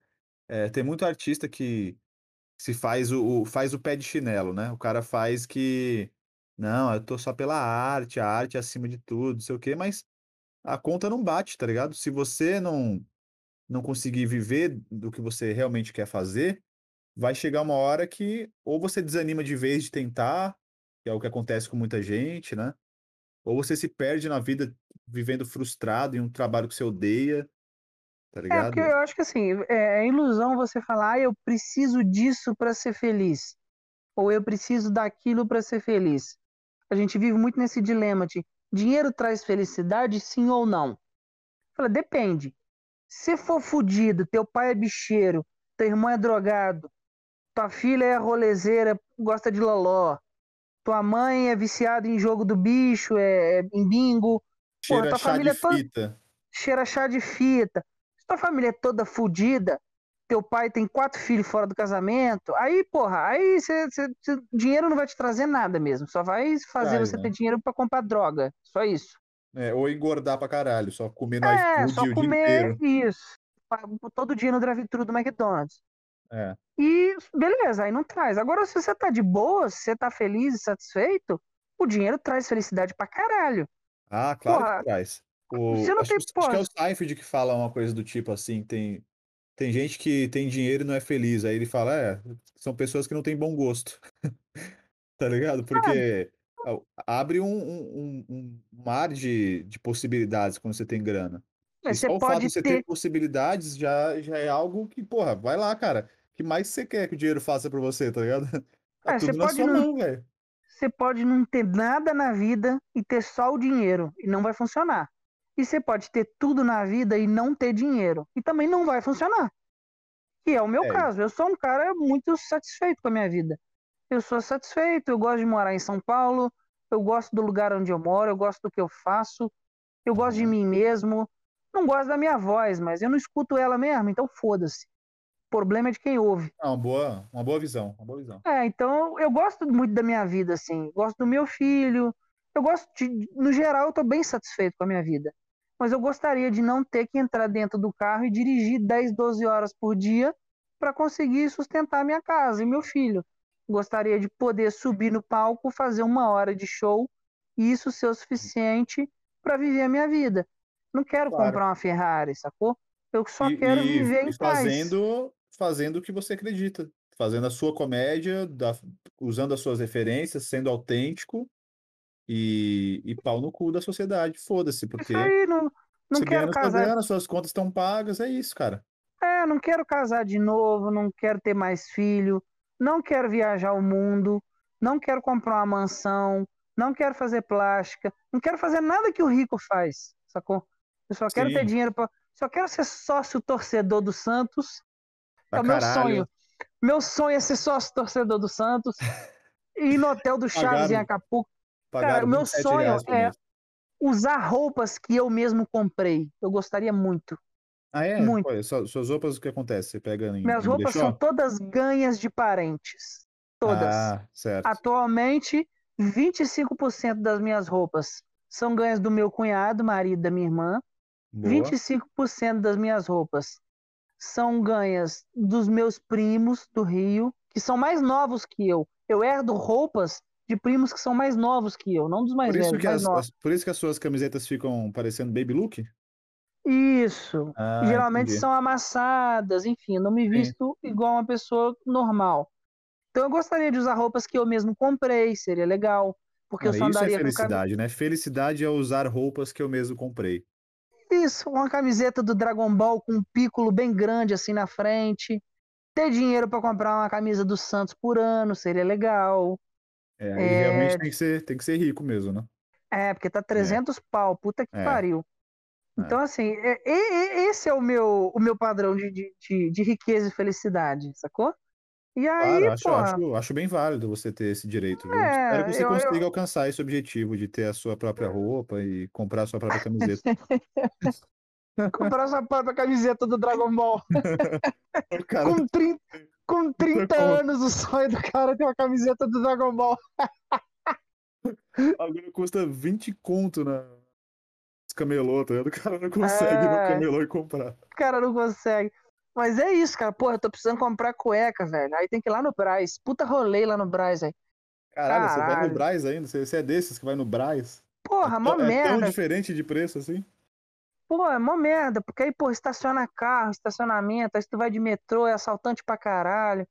Pô, tem que ir lá no Braz, tô com uma calça jeans, cinco cuecas, preciso comprar roupa, velho. Tá foda. Quase um, quase um seu madruga, né? Eu sou meio assim também. É, eu sou muito seu Madruga, cara. Eu sou a personificação do seu Madruga jovem. Por isso que eu te amo. meus um trabalhos aí, se eu for analisar os meus trabalhos, eu sou bem seu Madruga. Já fui recepcionista de motel, já fui garçom de formatura. Mano, recepcionista fui... não, é, não é muito. Tá na cara que é uma profissão feminina, né? Quando você fala, tipo, é... o recepcionista, fica muito estranho, né? O recepcionista. É, mas profissão merda, nunca faça isso. Nossa, de fui motel ainda? De, É, de motel, quer dizer, você tá trabalhando e todo mundo tá gozando. Puta, realmente. Garçom de ouvia, você ouvia muita formatura. gritaria ou não, não chegava na recepção o, o- Não, aí é grito a da, camareira, né? A, a camareira Ah, que, tá. que, que trafega nos quartos. E eu só fico lá recebendo e pegando dinheiro de mão com procedência duvidosa que eu não sei onde foi. Totalmente, né? Você acha que todo mundo que, que pega na rua lá sai e lava a mão pra te dar a, a grana? Não, não fudendo, lava, né? não, não lava. E Você aí conseguia trabalhei. perceber que quando, quando era amante e quando era mina do cara? Dá, dava pra pegar esse feeling na recepção? Cara, é, Depende, assim. Alguns casos são muito explícitos, né? Sim. Mas eu vi situações assim, eu tinha coisas mais importantes para me preocupar, porque era um motel de bairro, não era um motel bacana. Então, por exemplo, Ah, eu já recebi clientes de bicicleta, é, que o cara foi chega. motel. E a mina, tipo, Cara, no, no guidão, assim, isso, não, com a mina na, na garupa, uma. Caloi, ba... sabe aquelas Caloi barra forte? Aquela Sim. bicicleta bem antiga Pesada pra caralho. pesada pra caralho. As, Então, as o cara entrando, né? Tipo as Monark. é, o cara entrando no motel de bicicleta, E a mina na garupa. Que é, coisa aí a maravilhosa. mina, já situações, só faltou de charrete, de charrete nunca trouxe uma pessoa com, com cavalo. Eu até fi- fiquei aguardando esse momento, mas nunca aconteceu. Mas assim, tive empregos terríveis. Trabalhei em call center. Puta, a pior coisa do mundo é trabalhar em call center. Ah, eu O trabalhei. eu. Você sabe que foi a coisa que eu mais trabalhei aqui, né? Por conta do, Inferno. do período, tá ligado? De, tipo, ah, é só seis horas e tal. E hoje eu trabalho com atendimento, mas é, é com venda, né? E então é mais tipo uma área meio comercial e tal, mas ainda assim é insuportável. E pra mim é o meu maior pesadelo. Eu já falei aqui várias vezes. O meu maior pesadelo é tipo, sei lá, se alguém falasse assim, "Ah, a pior coisa que podia acontecer pra mim é tipo eu nunca conseguir viver de alguma forma da minha comédia, da minha arte, tá ligado? Eu sei que pra algumas pessoas tipo pode ser algo só, ah, beleza, ah, não deu certo, tal, mas cara, minha é, é um pesadelo pra mim, tá ligado? Cada ano que passa eu, eu, eu fico com a esperança de que, tipo, não, pera aí, agora vai, agora eu vou tentar emplacar algum projeto e tal, e, e aí Deus é mal o tempo todo, e as coisas não, não vão, tá. mas eu continuo teimando, continuo teimando, porque, da mesma hum, forma que você falou, acho que tem que ter inteligência para, pera aí, não tá indo por aqui, qual é a forma que eu consigo fazer de, né, de ter um projeto em continuidade e de conseguir viver, viver dessa porra, mano, Em último caso, cara, em algum momento a gente vai encontrar uma velha rica que quer transar com um cara jovem e dar dinheiro pra ele. Mas o E de foda é que a gente tá ficando mais velho, então a gente a- cada ano que passa, essa chance vai diminuindo também, entendeu? Ah, mas a Regina Casé também já ficando mais velha. E É, assim como todas as isso. velhas. E quanto mais velha a velha fica, mais dinheiro ela tem, mais sozinha ela se sente. Em algum momento a gente vai virar gigolô e aí a gente vai conseguir grana pra financiar Ah, nossos mas com projetos, não certeza eu, eu, eu, eu financiaria de boa, eu não tenho nenhum tipo de compromisso com a honra, então, é, se tem alguma idosa é, nesse momento com dinheiro e de repente viu alguma foto minha aí no Instagram, até do Bruce mesmo, se quiser pode falar através lá do arroba 0800 Bruce, e tiver a fim de realmente patrocinar um, dois jovens comediantes, nós estamos aqui disponíveis, tá? É, Aquela as pessoa bem, des- aquela pessoa bem desconexa da realidade, fala assim: Alô, Hebe Camargo, se você estiver ouvindo, Alô, Dercy Brandão, Gonçalves, Leci Brandão, lá Nair é, Belo, se você estiver ouvindo nesse momento, é, eu sempre tive um tesão na sua voz, a sua voz é maravilhosa. Ah, Mas é, mas é isso, mano. Eu, eu, eu tenho pesadelos, tá ligado? De tipo, de tipo, caralho, mano, sério, ter que. Não sei, eu não sou o tipo de. Eu, fico brincando com esse bagulho de, de suicídio, se matar, mas eu nu- nunca pensei eh, realmente em, em ser esse cara depressivo nesse, depressivo nesse nível, tá ligado? Tipo, porque eu acho que, no fim das contas, tem espaço pra gente. Não é uma questão. A gente brinca bastante com o fracasso, mas não é como se, tipo, cara, para de teimar, não vai dar certo. Meu pai falou esses dias pra mim aí, é, ele falou assim, do tipo, pai. pau no cu do meu pai, mais uma vez eu vou deixar isso claro aqui, apesar de que pai te ama, apesar de você ser um filho da puta, é, ele falou pra mim assim, eu fiz o podcast aqui porque eu queria ter esse pretexto pra ter um canal onde eu pudesse falar sem precisar fazer graçolas o tempo todo e também poder falar com meus amigos, era só um pretexto pra fazer isso, né? Aí eu, ele viu lá, eu nem falei pra ele assistir nada, eu só, só postei lá. Aí ele, ah, ouvi aqui inteiro, tal. Ah, legal, filho. Ah, mas você é foda, hein? Você tenta de tudo mesmo, hein? Aí ele, ele, tipo, deu a entender que eu, que eu tô fazendo isso, tipo, agora, agora vai, hein? Agora, ó, ó o podcast aí, gente. Me aceitem, me aceitem. Eu falei, não, pai, não é. Calma, não tô Se humilhando nada. por um mínimo é. de atenção. Não, pai, a ideia não é, não é, essa. Eu tô só fazendo uma parada que, tipo, eu já queria fazer antes. E agora é a hora porque foda-se, eu tô, tô em casa mesmo. Eu posso fazer aqui só com a porra do microfone de 25 reais, aqui uma lapelinha. Então foda-se. Mas, tipo. Batendo punheta ninguém tá vendo. É, inclusive eu tô nesse momento agora com o dedo no cu. Você é, não percebeu em momento algum isso. Minha voz segue perfeita. É, graças a Deus não tem cheiro. aí eu falei para ele, porque o foda do, do, do, do, pai, mano, é que assim, ao mesmo tempo que eu ligo foda-se, tem algum instinto do ser humano ainda de algum certo nível, assim, de necessidade de aprovação, tá? Que eu tenho que lutar contra isso. Porque eu não queria ser afetado por essas porra, mas ele falou, e aí eu fiquei meio assim, tá ligado? Eu fico meio tipo, caralho, é isso que ele pensa, mano? Tipo, eu tô, que eu tô tentando, que eu tô. Eu falei, pai, eu não tô tentando, eu tô fazendo minhas coisas e foda-se. E eu consegui monetizar, né, pelo, pelo canal lá, pelo Stupid Monkeys. Eu tô ganhando um dinheirinho aí, uns, uns mil e pouquinho aí por mês, já. Já faz uns, uns, uns três, quatro meses, isso é inédito. Nunca ganhei tanto dinheiro com algo que eu criei, né? E, e tá acontecendo isso porque eu tô dividindo com meu sócio. Se eu não tivesse sócio, se eu matar ele, eu vou ganhar o dobro. Então eu vou ganhar 3 mil reais. Ou, ou talvez você possa matar o seu pai. Aí você não precisa ganhar mais dinheiro porque você não vai ter que receber a aprovação Provar nada para ninguém. É verdade. Ou, ou eu mato meu sócio e mato meu pai. Aí acaba, não preciso ter a aprovação de ninguém e sobra também o dinheiro do, do canal, né? É, mas... talvez seja, seja uma saída. não que eu nunca tenha pensado nisso, mas é... de fato, mano, aí eu fiquei. Eu fico tentando provar para mim mesmo que, tipo, Olha, beleza, se deu para em um ano, um ano de um projeto que eu fiz em continuidade, porque todos os meus fracassos, eu tento dizer para mim mesmo que eu, eu não cheguei nem a falhar, porque eu não cheguei a mostrar, cara, que eu realmente sei fazer. Eu, é, tive muitas interrupções porque os problemas da vida eu, eu, eu não tive a, a habilidade que outras pessoas tiveram, porque todo mundo tem problema pra caralho. E todo mundo que deu certo aí teve problemas também, mas continuou fazendo, continuou dar é, conseguiu dar a cara a tapa, fez o conteúdo. É, ah, não tinha computador, gravava na casa do cara, gravava no vizinho, não tinha câmera, pega emprestado. E então eu poderia ter dado um jeito nesses anos que eu tô, né, entre aspas, tentando. Mas aí foda-se para isso e agora é seguir em frente. E até falei pro meu pai assim, falei, não, eu tenho uma, um compromisso aí comigo mesmo de tipo sair desses trampos aí de atendimento, de caralho a quatro aí, para ganhar o suficiente para eu pagar minha moradia, meus custos com minhas produções. É, não, e. Eu, eu, coloquei não uma é meta de uns dois anos aí. Aí ele falou assim: ah, você vai continuar tentando? Aí ele falou: é, de dois em dois anos, você daqui a pouco está com 50. não, peraí. Não é pagar a sua moradia.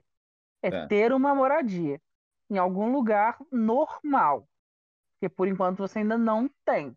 Ah, que não seja é, um, um, barraco em. Pagar em, uma moradia em algum lugar que você tenha garantia de é, em algum lugar, amanhã. Né? Em algum lugar, que Guianazes não é um lugar, né? Isso, é um não lugar, exato. É um não lugar, é um. É que nem aquele. É um limbo, é entre o céu e o inferno mesmo, é um limbo. Isso, aqui. é que nem aquele filme do, do Tom Hanks que ele tá preso no aeroporto. Terminal, é verdade. Isso, então, Goianazes é, é como se fosse o terminal, é, é um não lugar. Nossa, aí, inclusive talvez... aqui é um terminal, aqui é perto de um terminal. Terminal estação é. Guianazes. Não, a sociedade não enxerga. Você precisa conseguir uma grana para você ir para um local onde a sociedade te veja. E assim, eu me sinto, mano, bem deslocado aqui em Guianazes, porque assim, não empino pipa, é, não sei pilotar é, nenhum tipo de moto, principalmente as motos que tem por aqui, né? Que é a, a, a Pop 100. É, não capina pasto. Não capino pasto, não tenho nenhuma origem indígena, né? Aqui, Guaianazes também tem bastante índio, só que os índios aqui eles usam Juliette, né? Então não tenho nenhum vínculo com isso. Tenho ensino médio completo, então também é um, é um diferencial, né? Consigo falar português, top. né? Aqui eles ainda não falam fala... galego, né? É, Você não fala problema, chicrete, exame, imbigo, sim, subaco, sim. iogurte. Iogurte, é. Me vê dois real de pão, né? Ué, você sabe é... plural, cara. Você não é daí, velho. É verdade. Verdade. E sempre eu, que eu peço eu... pão aqui, eu me sinto muito bicha, sabia? Quando eu vou aqui na, na, na padaria aqui, eu me sinto meio bicha, que só eu falo plural. Ah, me vê. Tá. Ela, quantos pães você quer? É, me vê, por gentileza, é, oito pães. Aí parece que eu tô falando errado, todo mundo me encara assim, pães? O que, que é isso? São pães. O que, que, é pães? Ah, Será que ele quer... você, não quer, você não quer do real de pão? Nossa, aqui é pelo é preço, é... né? Pede pelo pre... A pessoa pede pelo preço. Você sabe que ela é pobre, que ela, ela não pede a quantidade, né? Ela pede o, o... Me garante o preço aí. Eu só isso, tenho dois reais não pode aqui. pagar mais do que isso, pode crer. Pode, se deu, tipo, deu 2,25, fudeu, porque o bagulho tá na comanda. Aí você nunca mais vai conseguir sair da padaria, tá ligado? Pode crer. Que merda, pior que é verdade mesmo. Mas é assim, eu ainda pretendo. O, o, meu auge da minha vida seria morar no Tatuapé. Seria um auge. Para mim seria um alto nível, né? Aqui é Tatuapé, não sei se você sabe, mas é o o alto escalão, né, da sociedade. Eu sei. High, Zona Leste é o Tatuapé. High Society, né, o Tatuapé ali, é, Vila Carrão, né, aquela região ali que é realmente só boys, né, só pessoal de elite. Então, o meu sonho é conseguir ter lá um, um APzinho lá e, e viver da minha comédia. E eu, aí eu falei pro meu pai, na, na real, eu, eu quero, tipo, conciliando o canal e, e, e outros projetos que eu tô em mente para emplacar aí, até eu completar esses 30 anos, que não significa absolutamente nada, né? Mas não. Eu, tô, eu tô tentando me colocar esse objetivo de, tipo, vai caralho, larga essa porra desse trabalho e, e você não vai passar fome, não, nessa porra, tá ligado? Então, uhum. a minha ideia é essa. É... E aí foi muito bom ouvir do meu pai que eu vou de, de, de, dois em dois, daqui a pouco eu tô com 50 anos tentando. Foi muito legal ter Ó, esse voto de confiança. Vê o lado bom. Melhor você ouvir do seu pai do que se eu ouvisse do meu. Porque se eu ouvisse do ah. meu, seria um puta problema, porque ele está morto há Verdade. 15 anos. Ou seria uma então, solução, porque aí você ia estar tá ouvindo mortos e você podia ser o novo Chico Xavier. Eu acho pouco provável, porque rejeitado pelos vivos não serão os mortos que têm opção que vão me aceitar. Não, não, não, verdade. Então, eu acho que, muito que, pouco, que você, mas... que, que você prefere, mano? Eu sempre vi, falar, falar sério agora, na moral. O que, que você prefere? É, se você pudesse escolher não ter crescido sem o pai, que na verdade você não pôde escolher isso, né, mas aconteceu, é, ter vivido sem o pai ou ter um pai cuzão? Você tá me perguntando qual dor é maior? A dor de nunca é, ter tido é, ou a dor de ter tido ter e... e ser cuzão e te traumatizar e, e, e fuder com a sua cabeça e te infernizar? O que, que você o que será que é pior, é... a ausência ou a presença com muitos pontos negativos? Como é que você sabe se você gosta de azeitona? Porque eu comi azeitona. Exato. Eu então, odeio azeitona, mas eu é. já comi. Então você Agora, queria ter comido seu pai. Eu não posso dizer que eu odeio caviar, porque eu nunca comi. Certo. A vida é construída a partir do conhecimento. Quando você conhece, você pode dizer: é bom, é ruim, eu gosto, eu não gosto. Você tem uma referência. É verdade. Então, quando você conhece o seu pai, você sabe é, a sua referência do que é bom e do que é ruim. Você sabe, bom, ele é um babaca nesse sentido, então isso eu não vou copiar nele. Mas isso ele é Sim. é bom, então isso eu posso copiar. Quando você não tem uma referência, você não tem nada. E aí, meu irmão, corre atrás, caça aí, procura. É, e aí se você, você acaba se apegando na, na ideia da mãe, né, pelo, pelo padrão que acontece aí, daquelas declarações padrões no Dia das Mães, que a galera fala, ah, minha mãe foi meu pai também, né? Mas aí, quando, da forma que você me passa, pelo menos, né? Quando você fala da sua mãe aqui, mesmo em tom de brincadeira, mas dá para sentir que, de fato, né? Não, ela, ela tinha esses, esse compromisso de te criar ali e tal, mas também tinha uma vida que não tinha um tempo, né? Para você, para caralho, assim, né? Então. Mano, é, eu, eu, fui, eu sou um pesquisador de referência. Se eu tivesse a sua figura que... paterna, em quem você se colocava Não tem, ali, irmão. Como, como criança? A, a, a, primeira vez que eu me enxerguei em outra pessoa foi quando apareceu o CQC. Foi a primeira vez que eu vi gente que pensava igual eu, falava o que eu queria falar, uhum. agia da forma que eu queria agir e que não era um ET, porque eu me sentia um ET. Foi a primeira Sim. referência de, de normalidade em que eu, que eu não me sentia um extraterrestre. Eu não tinha nenhuma outra referência de ninguém ou nada parecido comigo. Sim. Então, eu cresci sem ter nenhuma referência de entender quem eu era no lugar onde eu estava crescendo. Quem, o que, que, era certo, o que, que era errado, o que, que era bom, o que, que era ruim. E a partir do momento em que eu fui crescendo, eu fui caçando micro-referências em pessoas, em lugares. E a primeira Sim. vez que eu me senti uma pessoa normal foi quando apareceu o CQC. Foi o primeiro momento que eu falei, é isso. E aí eu lembro que eu cheguei na escola e todo mundo falou, caralho, eles parecem contigo. Os Danilo caras falam, parece... os caras falam a, a, minha língua, né? Tipo, é bem isso é... mesmo. Não, e uhum. tem a, a, a, semelhança física minha com Danilo, então eu cheguei tem. na escola e todo a mundo... voz, a bela, a bela voz, né? A bela, bela voz. voz então eu cheguei na escola, ficou todo mundo me chamando de Danilo Gentili. Foi uma parada legal, foi a primeira vez que eu tive uma referência. E à medida que, que eu ia crescendo, eu ia conhecendo micropais, assim.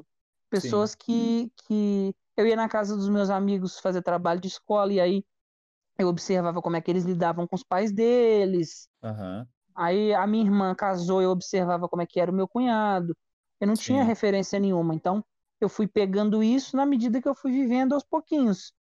E, bom, talvez tenha sido um milagre ter dado certo para mim, porque a possibilidade de dar errado sempre foi muito maior. Pra caralho, mas funcionou. Caralho. Por Mas isso funcionou. que eu acho, eu acho elogiável da, pra caralho. Hum. Porque você teve que achar um, uma, uma força que muita gente não, não encontra, tá ligado? Isso é muito foda. E é porque eu, eu falei essa, eu, essa pergunta porque às vezes me passava pela cabeça. Mesmo quando era mais novo, tipo, é, tinha dias que eu, porra, queria que meu pai desaparecesse dali, tá ligado? Do, uhum. De casa, porque ele melhorou, melhorou, é, não sei se é essa a palavra, mas ele perto do, de como ele era nos dias que ele era ruim, ele melhorou muito, né, de uns tempos para cá. Principalmente depois que eu não que eu saí de casa, né? Que coincidência. Porque, coincidência, né? Até porque mas ah, continua ainda, continua dando um puta trabalho, mas é um é um trabalho diferente, porque agora ele tá velho, cansado e doente, então ele já não pode fazer mais as mesmas coisas de antes, né? Com a mesma intensidade. Uhum. Mas eu sempre via também nele como o que você falou, tinha, mesmo sendo ruim no, no conjunto, mas eu conseguia ver também as partes boas, né? Por exemplo, meu pai ele é um cara muito engraçado, mano. Tipo, ele é aquele cara que ele tem uma comédia nata nele, que ele, qualquer ambiente que ele chega, ele é aquele cara que ele não tem papa na língua e ele, todo mundo ri em volta dele, tá ligado? Ele é muito uhum. solto e, e, eu via isso, eu admirava, e eu, eu ria junto também. Só que em casa ele já não era tão assim, né? Em casa ele era. Cusão. Cusão, aquela figura da autoridade. E aí o cara bebe, o cara fica mil vezes mais autoritário, né? E aí minha mãe é, tinha um perfil também mais omisso. Então era foda, mano. Eu cresci com aquela sensação de injustiça, de raiva, de vergonha. Mano, você então... e o mundo você e o Brasil inteiro, você acha que tem tanta gente idolatrando político, fanático aí, berrando, é Lula, é Bolsonaro, é, por quê? É. Porque é carência afetiva de pai, cara. Caralho, o primeiro ídolo é o pai. Quando a pessoa não pra tem caralho. um pai, ela procura outra pessoa para idolatrar. E aí é. fica esses retardados idolatrando político aí, mano. Pra é porque o Brasil, o Brasil inteiro é pai ausente, irmão. É, Ou e na verdade, não... nem... e, os, e os que não são ausentes vêm dessa geração aí é, de gente meio autoritária e Claro, eu acho que tem suas exceções, porque eu lembro que eu, eu também eu procurava observar, é, tipo, os pais dos meus amigos e tal, para entender que não era bem assim, tá ligado? Até porque, por uhum. exemplo, a gente ia pra igreja, né? É, minha mãe levava a gente e tal, meu pai não ia, mas lá eu via um tipo de comportamento, aparentemente, né? Mas na época é, achava que as coisas eram mais. Tipo, ah, então tem gente que tem pais em casa, é isso? Então tem gente que tem um, um, um pai que não, não é assim. A, a vida não precisa ser assim. Então eu cresci meio tentando é aquela velha maldição do Shakespeare lá. E é. Você cresce tentando lutar contra o fantasma do, do que é o seu pai, tá ligado? Até você perceber que você se tornou, de certa forma, o seu pai. Aí eu já tô meio lendo carnal essas horas. É... é, a hora que meu pai morrer, eu vou me tornar ele. Não, a hora que eu morrer, eu vou me tornar meu pai. Troquei. Caralho, inverteu o jogo. Inverti, mas é, é isso. É, pra você mas. Ah, cara, algum, eu, não, eu, não, eu nunca sofri assim, sabe? Sofrer uhum. de chorar, não, nunca. Sim. Nem quando eu fiquei sabendo que ele, que ele morreu, foi triste para mim, não. Foi bem de boa. O sofrimento para mim realmente foi crescer sendo um moleque deslocado. Crescer uhum. sendo um cara sem nenhuma referência de comportamento, de profissão, de caráter, de nada. E aí você se transforma em um mendigo de referência. E o, que, te é levou, é a... o que te levou a pensar? Isso eu queria saber de você também, porque hum. você estava lá na cidade do, do interior de Minas e crescendo dessa forma, com todos esses obstáculos aí, se sentindo hum. um cara mais, mais deslocado. E o, o que te levou à, ideia de, de, porra, de vir para São Paulo? Você veio para São Paulo já pensando em, em, em, fazer algo mais, mais fora da caixa, assim? Como que foi isso então, daí? Então, é, eu casei duas vezes, separei duas vezes, comprei casas, carros, ganhei, perdi. Eu já tinha feito tudo que eu tinha para fazer lá. Eu cheguei num limite de, de apatia em que eu não tinha mais o casou lá? Tinha... Você, morou junto lá com duas Lá, duas, duas vezes. Morei, morei com a mãe do meu filho dos 18 até os 23, 5 anos. Certo. E depois arrumei uma namorada e fiquei mais dois anos com ela, 24 e 25. E morou lá com ela mesmo? Morei com ela também lá. Uhum. E, e, eu cheguei à conclusão de que assim, a gente fica tentando preencher os nossos vazios é, com relacionamento. Só que o relacionamento ele vem e vai. Você tem que preencher Sim. o seu vazio com dinheiro, porque ele não vai te trair, sacou? Com investimento, com tesouro é. direto. é, mas na real, assim, falando sério, eu, eu entendi que o meu lugar não era lá, eu nunca me adaptei, sacou? Uhum. Eu, nunca, eu nunca me senti em casa lá. E aí eu falei, bom, Uber aqui, Uber em qualquer outro lugar, não vai fazer diferença nenhuma. Eu ganho você meu fazia, dinheiro você lá. Fazia Uber lá já? Fazia, irmão. Você não souber o que eu já passei lá, viado. Puta que Caralho. pariu. Carreguei grávida, grávida parindo, velha infartando, é, traficante cheirando cocaína dentro do carro. Tudo você imaginar, eu passei lá, cara. Tudo que você imaginar. Então, a beleza de estar no fundo do poço é que você não tem mais nada a perder. Eu cheguei é numa verdade, é situação, é cheguei numa situação de apatia, de tristeza, de desilusão, que eu não tinha mais nada a perder. Falei, bom, não tenho mais nada a perder. A única coisa Foi logo importante... após você separar? Não, eu, então, eu vou te contar a história. Eu separei, eu morava com a minha namorada.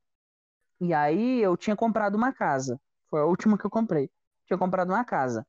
E eu estava juntando dinheiro para sair da casa da minha namorada, que eu morava com ela, e mobiliar a minha casa, porque a casa estava vazia. Aí, beleza, decidi, terminei o namoro, falei, vou para minha casa. Você aí o meu carro. Foi eu que terminei. Aí ah, o meu carro quebrou. Isso. E aí eu tive que fazer a dura escolha entre consertar o meu carro, que era o meu ganho de trabalho, ou mobiliar a minha casa. Putz. E aí eu consertei o meu carro e me mudei para uma casa vazia. E se mudou para o carro?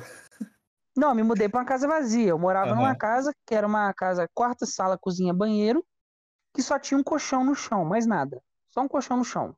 Caralho. E o chuveiro, vaso, pia no banheiro, a pia da cozinha, mais nada. Não tinha geladeira, não tinha fogão, não tinha nada. Casa vazia. Totalmente minimalista. Totalmente. E aí eu botei a seguinte meta, estipulei a seguinte meta. Falei, olha, é, isso foi em outubro. Falei, se passar o carnaval e eu não tiver feliz com essa casa aqui imobiliada, eu vou botar ela à venda e vou embora. Aí fiquei outubro, novembro, dezembro, janeiro, fevereiro. Puta tristeza do caralho. Tinha dia que eu dormia no carro, dentro do carro, na porta de casa, para não ter que entrar em casa. Porque eu me sentia caralho. muito mal de, de, estar em casa. Eu preferia dormir no carro. Mas já tinha móveis na casa nessa altura, não? Não, nunca cheguei a comprar nada. Ficava só a porra do colchão lá e comida. Só o colchão no chão. Comida. E, é, eu comia na rua, sou Uber, eu tô o dia inteiro na uhum. rua, eu comia na rua.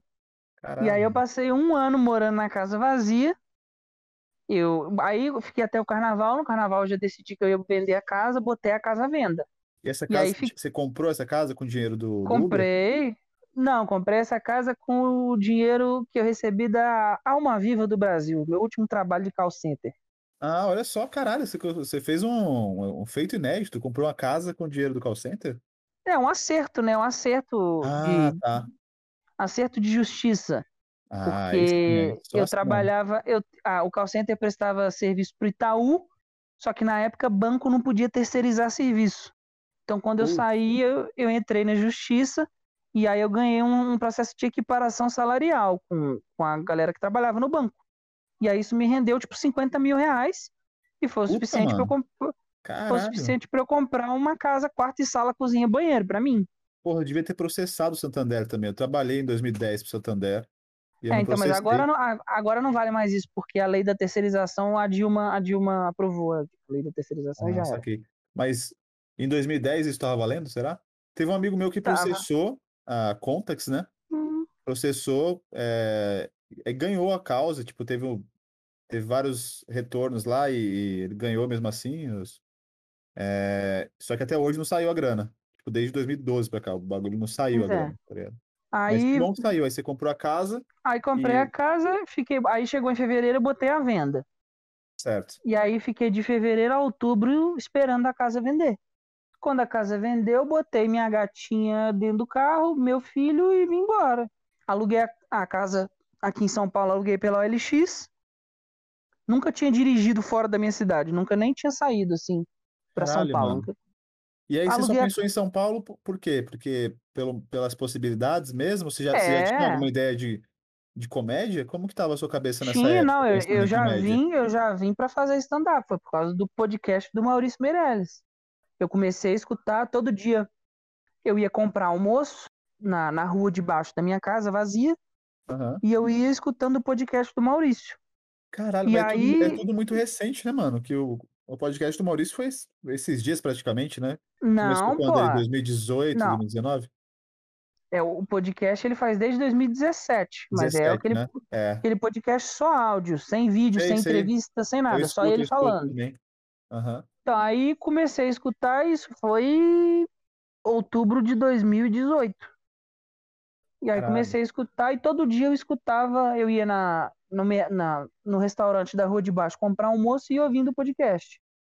E aí o fato de eu escutar aquilo, falei, porra, esse cara é normal, velho. Esse cara é igual eu. Sim. Ele tem os mesmos defeitos, os mesmos problemas. Tal. Ele é uma Pô, pessoa normal. Eu, eu Se fiquei, ele conseguiu, por que eu não? Do Maurício também. Na verdade, eu não era fã dele, assim, tipo, no sentido de gostar pra caralho e tal. É, eu conhecia os, já tinha visto, né, os vídeos dele, tal, sabia que ele era um cara da hora, mas eu não tinha nenhum tipo de proximidade assim com, com ele, tá ligado? Quando eu comecei a ouvir o podcast também, mais ou menos nessa época, é... porra, eu gostei muito dele, mano. Eu gostei muito é, dele da. o Maurício, ele é um cara ele muito. Não... não sei, não sei, é muito coração aberto, assim. O cara que realmente vive a, a, comédia dele, tipo, intensamente. O cara que se joga nos projetos mesmo. Ele tem a ideia, ele, não ele é, já, ele, já ele não é o, ele não é o cara mais engraçado do mundo. Ele não é o melhor comediante do mundo. Mas enquanto ser humano, enquanto homem, ele é o cara mais foda da comédia. Ele pode não ser o mais engraçado, mas enquanto homem, enquanto ser humano, ele é um cara muito foda. Mano, o tanto de cara que eu vejo aí que ele ajudou e que ele deu oportunidade e tal, ele, ele realmente levanta os caras, mano. Tipo, pois é, cara. quando aí... ele tava em posição de ser totalmente arrogante ou de simplesmente ignorar. Pois né? é, aí, por causa do podcast dele, eu vim, uhum. botei as coisas dentro do carro, aluguei a casa pela internet e vim. Aí no primeiro dia que eu cheguei aqui, eu já tinha me cadastrado para participar do, do da gravação do Murilo Couto, pro The Noite. Foi lá no Shopping Morumbi, que era ah, que é aquele boa. quadro do Murilo Coach. Ah, sei. Muito bom. Aí participei da gravação, aí nesse dia eu conheci o Murilo e o Igor Guimarães. Foda. Aí eu per perguntei pro Murilo, falei, Murilo, sabe me dizer algum lugar que faz open, me open mic? Ele falou, no Salam Aleikum faz. Aí procurei na internet. Ah, botei você meu nome. lá também? Meu primeiro foi lá. Eu também, velho. Ai, que bonitinho. E foi, foi o pior. no mesmo lugar. Só fiz, só fiz lá da primeira vez, nunca mais voltei porque o maluco lá foi muito escroto comigo. Quer citar nomes, não? Não, não. o E aí- arroba fulano do caralho. É, arroba fudidinho. Arroba, vamos para um Hum, ofensas criativas. hum, arroba pedaço de. Arroba pedaço de pau no cu. Foi isso. Arroba pau com gonorreia. É, arroba extorsão brasileira. Foi um pouco isso. Arroba óleo de cu. É, mas é isso. E aí eu fiz lá. ah, Que eternamente xingando, cara. É, aí Ah. fiz lá, foi uma merda. Eu falei, bom, eu quero ver como é que funciona, quem Tinha faz muita gente isso. ou não? Ah, tinha uns cinco débil mental lá. Aí falei, eu quero ver como é que o profissional faz. Eu quero ver se esses caras são muito melhor que eu. Ah, Aí fui no Nathan. Noite de testes lá. Aham. É, aí fui no Nathan na segunda-feira. E aí, na fila do Nathan, no primeiro dia, eu conheci o Rafael Parreira. E aí ele falou, pô, você faz e tal. Comecei a conversar com ele. Ele falou, ó, tem uma lista de, de grupos de open mic. Tem um PDF.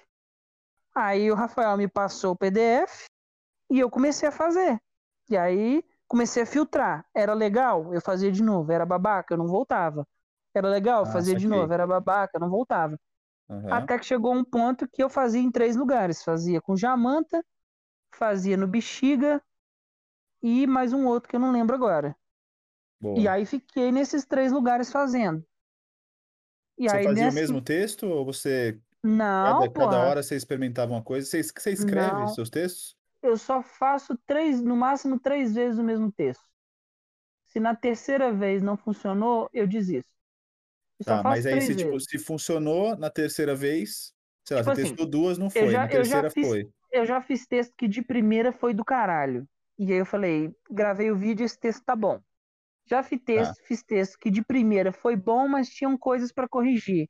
Aí eu apresento uma segunda vez. E eu já fiz textos que não foi bom, que só deu risada no fim. E aí eu corrijo, vou mais uma vez. Corrijo, Boa. vou mais uma vez. Deu a terceira, eu corrigi, não funcionou? Ah, deixa essa porra pra lá, já perdi o tesão, vou fazer outro.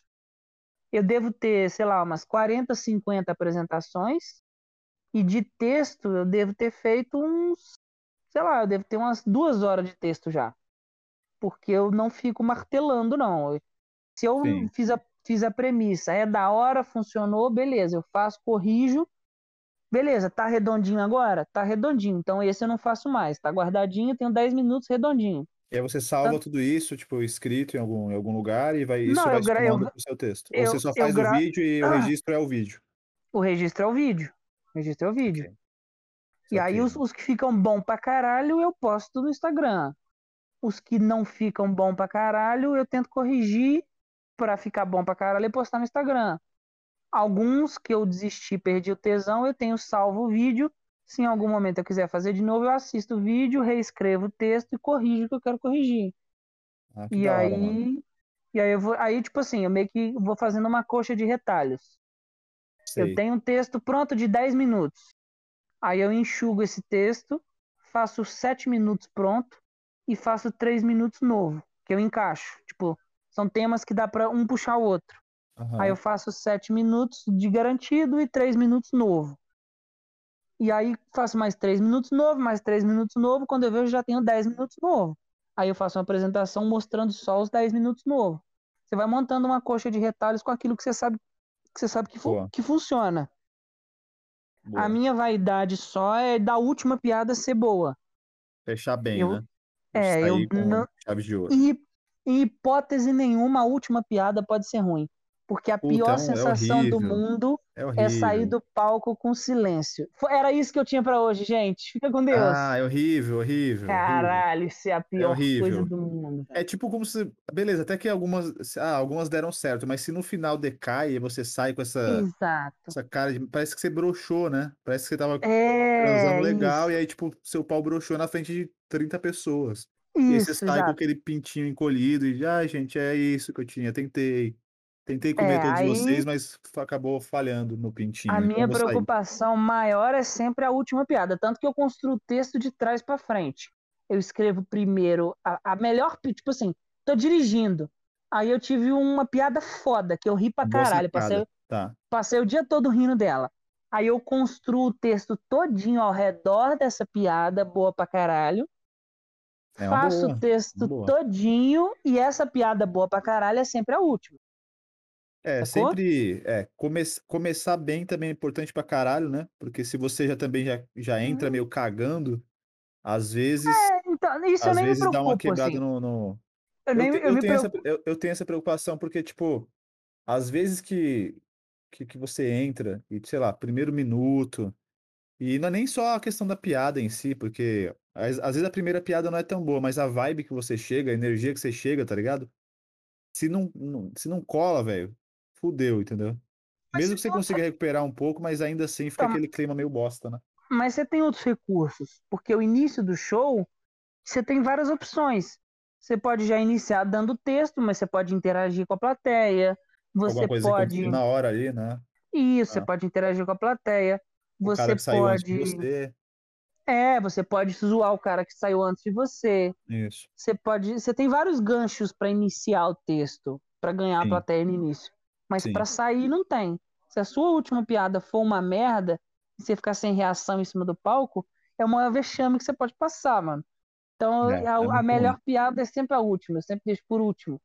E aí eu construo o texto a partir daquilo. E aí, às vezes, você pode ter uma sacada de uma piada melhor, e aí a melhor você deixa por último. Ou então, por último, você deixa o callback, porque o callback é o garantido que vai funcionar. É, Igual o texto que eu. Callback- O callback texto que eu é- fiz. Explica, ah, explica pros leigos o, o que é O callback. callback é quando você faz uma piada no meio do texto, e aí depois lá na frente você faz uma outra piada fazendo referência àquela que você fez no meio do texto. Perfeito. É tipo cê- você fazer uma pequena piada interna ali, pra quem tá ali, né, rir depois p- pelo. Ah, olha, trouxe, trouxe de volta. É sempre. É, aí, por exemplo, tem um- o segundo texto que eu fiz era sobre academia. E aí eu vim malhar na academia aqui do bairro, que é a puta academia de bairro, essas academias, tudo velha, enferrujada. Ferrujado pra caralho. É, aí eu falo que eu Você não sei o nome. músculos e tétano. Isso, aí eu falo que eu não sei o nome da academia, que eu chamo academia de Tétano Fitness. e aí, no- nesse rolê de eu malhar, tinha um maluco que ia pra academia de calça jeans. Eu vi ele, tipo, três dias seguidos na academia de calça jeans. Retardado. Aí eu falei, bom, eu tenho a piada do tétano fitness que eu sei que funciona, mas ela não é muito boa. Aí o que eu falei, porra, eu vou utilizar a ferrugem como callback. Eu falei, porra, fui na academia um dia o cara tava de calça, fui na segunda dia o cara tava de calça, terceiro dia o cara tava de calça. Falei, não, tem que ser alguma, tem que ter alguma justificativa. Ele não pode ser só um retardado que tá indo pra academia de calça jeans. E aí eu raciocinei e aí eu cheguei a uma conclusão. E se ele tiver uma perna mecânica? Porque se ele tiver uma Hum, perna Ele mecânica, tem vergonha de mostrar o justifica. ferro. Não, se tiver uma perna mecânica, justifica ele ir de calça jeans. Porque ele vai de calça, porque se for de bermuda, vai passar ferrugem do equipamento pra perna dele. Hum, perfeito. Vai oxidar, né? Isso, vai passar ferrugem pra perna dele, a perna dele vai ferrujar. Então, tipo assim, é, nem é uma piada, sacou? Nem é uma piada passar ferrugem pra perna do, do cara. Mas é uma. é- Não, mas mas é, uma- é funciona. uma é uma construção de piada, pô. É, Esse mas um é- pensamento, mas- é um pensamento engraçado. Tá, não é, não é uma piada do caralho. Mas como é um callback da Teta no Fitness, funciona pra caralho pra encerrar o show, entendeu? Maneiro, maneiro. E aí fui E- assim, fui aprendendo, vivendo, fazendo rolê, mandando muita gente tomar no cu, fazendo muita inimizade, e aí de vez em quando eu encontro alguém que não é pau no cu egocêntrico. E aí, eventualmente, é um, alguém que eu faço amizade que é você, é, outras pessoas que eu fiz amizade que são mais pautadas pelo humor e menos pelo ego, né? E aí Ah, eu consigo fazer amizade. Ah, que bom, mano. É, eu, eu sei que quando a pessoa tem é, a personalidade, personalidade forte, né? E, e também é, é irônica pra caralho, às vezes também é muito mal compreendida. E também tem gente que também não consegue ouvir coisas que ela não concorde ou que ela, não- né? Tem muito isso, né? Muito, mas é o que você falou total aí, tem muito joguinho de ego mesmo. A galera que não, Tem, não aí- representa nada, tá ligado? Pra cena, de, É, na- de forma tipo alguma, e já assim, se acha pra caralho. Tem gente que faz porque corpo, tem homem que faz pra comer mulher, tem menina que Muito, faz pra né? Aparecer, para aparecer pras amigas. Tem gente que faz porque quer, quer ser bacana, quer mostrar pros, É pros pais. É, quer mostrar para os pais que, que, que tá aqui em São Paulo porque é, ati porque é artista, não simplesmente porque é um maconheiro que gosta de dar a bunda. Tem muita gente que faz por vários motivos que não necessariamente é a comédia. E aí tem muita é, gente que não é profissional, que não, não, não, não faz a parada bem feita, que faz de qualquer jeito na vacalhação. Até porque, só para explicar também para as pessoas, né? É, nessas noites, nessas noites chamadas noites de open mic, é meio que qualquer um pode subir e tirar uma foto com o microfone na mão num palco, né? Você se inscreve, é, tem hum. noites que você precisa até pagar, então não, não é prestígio nenhum você está fazendo, você está até pagando para fazer. Então, é. às, vezes, às vezes tem muita coisa também que é só pela aparência do negócio, né? Exato. O, o cara ele quer ter mais a aparência do que de fato ser, né? E Exato. aí... Então, assim, eu, eu logo fui eliminando, assim, lugares que o produtor era babaca e só queria extorquir dinheiro da galera que fazia, eliminando gente que fazia comédia é, para fazer piadinha com política e lacrar na, na internet. Que é uma coisa muito fácil de se fazer, diga-se de passagem, né? É, você, é, muito fácil. Você muito às fácil vezes ganhar um... um... público só dando essa lacrada. E, e aí, tipo, pra onde vai sua comédia, tá ligado? Porque você só fez uma, uma ofensa de um lado, mas qual é a sua visão cômica disso, tá ligado? Você não é que tá você não falando... deve falar de política, mas. Cara, você só tá só, falando o né? que todo mundo quer ouvir. É, é. Você tá, tá fazendo exatamente o que os políticos fazem, diga-se de passagem. É, você tá sendo é. populista, é. você tá jogando no fácil. Porque o político, ele. Tanto se a gente pegar aí o, o Lula ou o Bolsonaro, os discursos dos caras sempre é bem raso, é sempre, tipo, fala uma coisa que não, não te dá uma solução pra porra nenhuma, é sempre ah, é, o que a galera que tá do lado deles quer ouvir, tá ligado? É, sempre meio Ciro Gomes, sabe? Vou limpar o nome de todo mundo do SPC, é isso. É, então, tipo, o cara, os é, caras tipo... são marqueteiros, né? É, mas aí, então eu fui eliminando e selecionando as minhas amizades. E aí você vai acabando, acaba que você cria uma rede de confiança, que é um, uma rede de pessoas que estão ali no seu círculo, que você tem liberdade para comentar nas fotos, para falar, para fazer show junto. Para engajar a... de verdade, né? Porque você Isso, gosta do cara, né? Não para. E aí, por exemplo, se eu escrevo, se eu escrevo, se eu tenho um projeto, escrevo uma série, eu sei com quem eu posso contar, quem é bom, quem tem graça de verdade. Eu sei que tipo de papel eu posso dar para a pessoa. E aí a gente vai filtrando, e esse foi meu rolê. Aí já deu certo? Não, sigo sendo pobre, fudido e anônimo. Mas tenho todo um futuro a ser explorado de algo que eu tô construindo agora, né? É, e, e o pobre fudido anônimo também é, é o que vai estar tá te dando aí material pra caralho pra você fazer algo e sair desse lugar, né? E deixar de ser esse cara. Então. É. Mano, é, você sabe que você pode contar comigo para um caralho né? Eu sei não, que. Pra caralho, não, caralho, eu não quero, não. não cara, me oferece outras só coisas. para o caralho, para outras coisas não. Mas para caralho, não, então, pode contar. Não, não. Tá, tá? Mas. Ser, então. é, eu sei que é, para aquelas pessoas que não, não, não fazem ideia da, da, da, luta que é, né, tá aqui em, em São Paulo e, e não só sobreviver aqui, igual você falou aí, que você fica 12 horas pegando no câmbio, né? E, Opa! não é, não é, não é fácil e ainda assim achar energia, achar disposição e acreditar que realmente dá para viver da nossa parada, velho, dá para viver da nossa comédia e acho que a gente vai fazer muita coisa junto ainda, além de, de amor, amor, homossexual, né? Além de uhum. amor homossexual. E é isso, meu velho. A gente tá falando aqui quantas horas já? Tem umas três, quatro horas? Não. Já perdi Não a noção. duas horas, a gente começou às dez e meia, essa meia-noite e meia, duas horas. Ah, então, compensou mais do que assistir um filme ruim, né? Só, é, não, só não foi melhor do que assistir um filme repetido. E enquanto eu falava com você, eu segui uma gostosa aqui no Instagram. Que rabão. Puta que pariu. Nossa Ah, é? Você quer deixar o nome dela aqui pra todo mundo seguir? o cara tipo expõe. É... Né? Ah, não, muito difícil. Tem Y. Não, vai Underline. tomar no cu. Ah, vai tomar no Procura cu. você. Vai... Eu vou sustentar a punheta dos outros, não. Se vira com a tua. Não, não, é. Mas ah, é isso, eu, amigo. Muito obrigado. Você sabe que é, não, nossa, nossa identificação foi pelo fato de sermos santistas.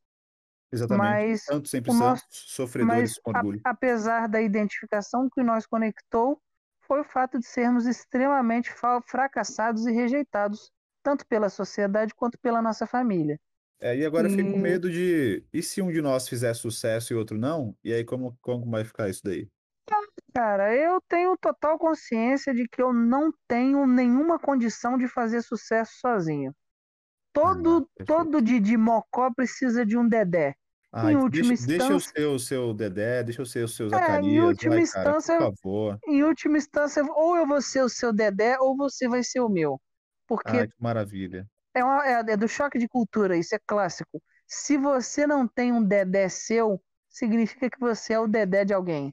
Perfeito? Então, Perfeito. é, encerrando com essa bela frase linda, você não se preocupe Perfeito. que se, se em algum momento eu fizer sucesso, eu vou precisar de um Dedé e Ah, é, vice-versa. é tão Então, gentil, é tão gentil da sua parte.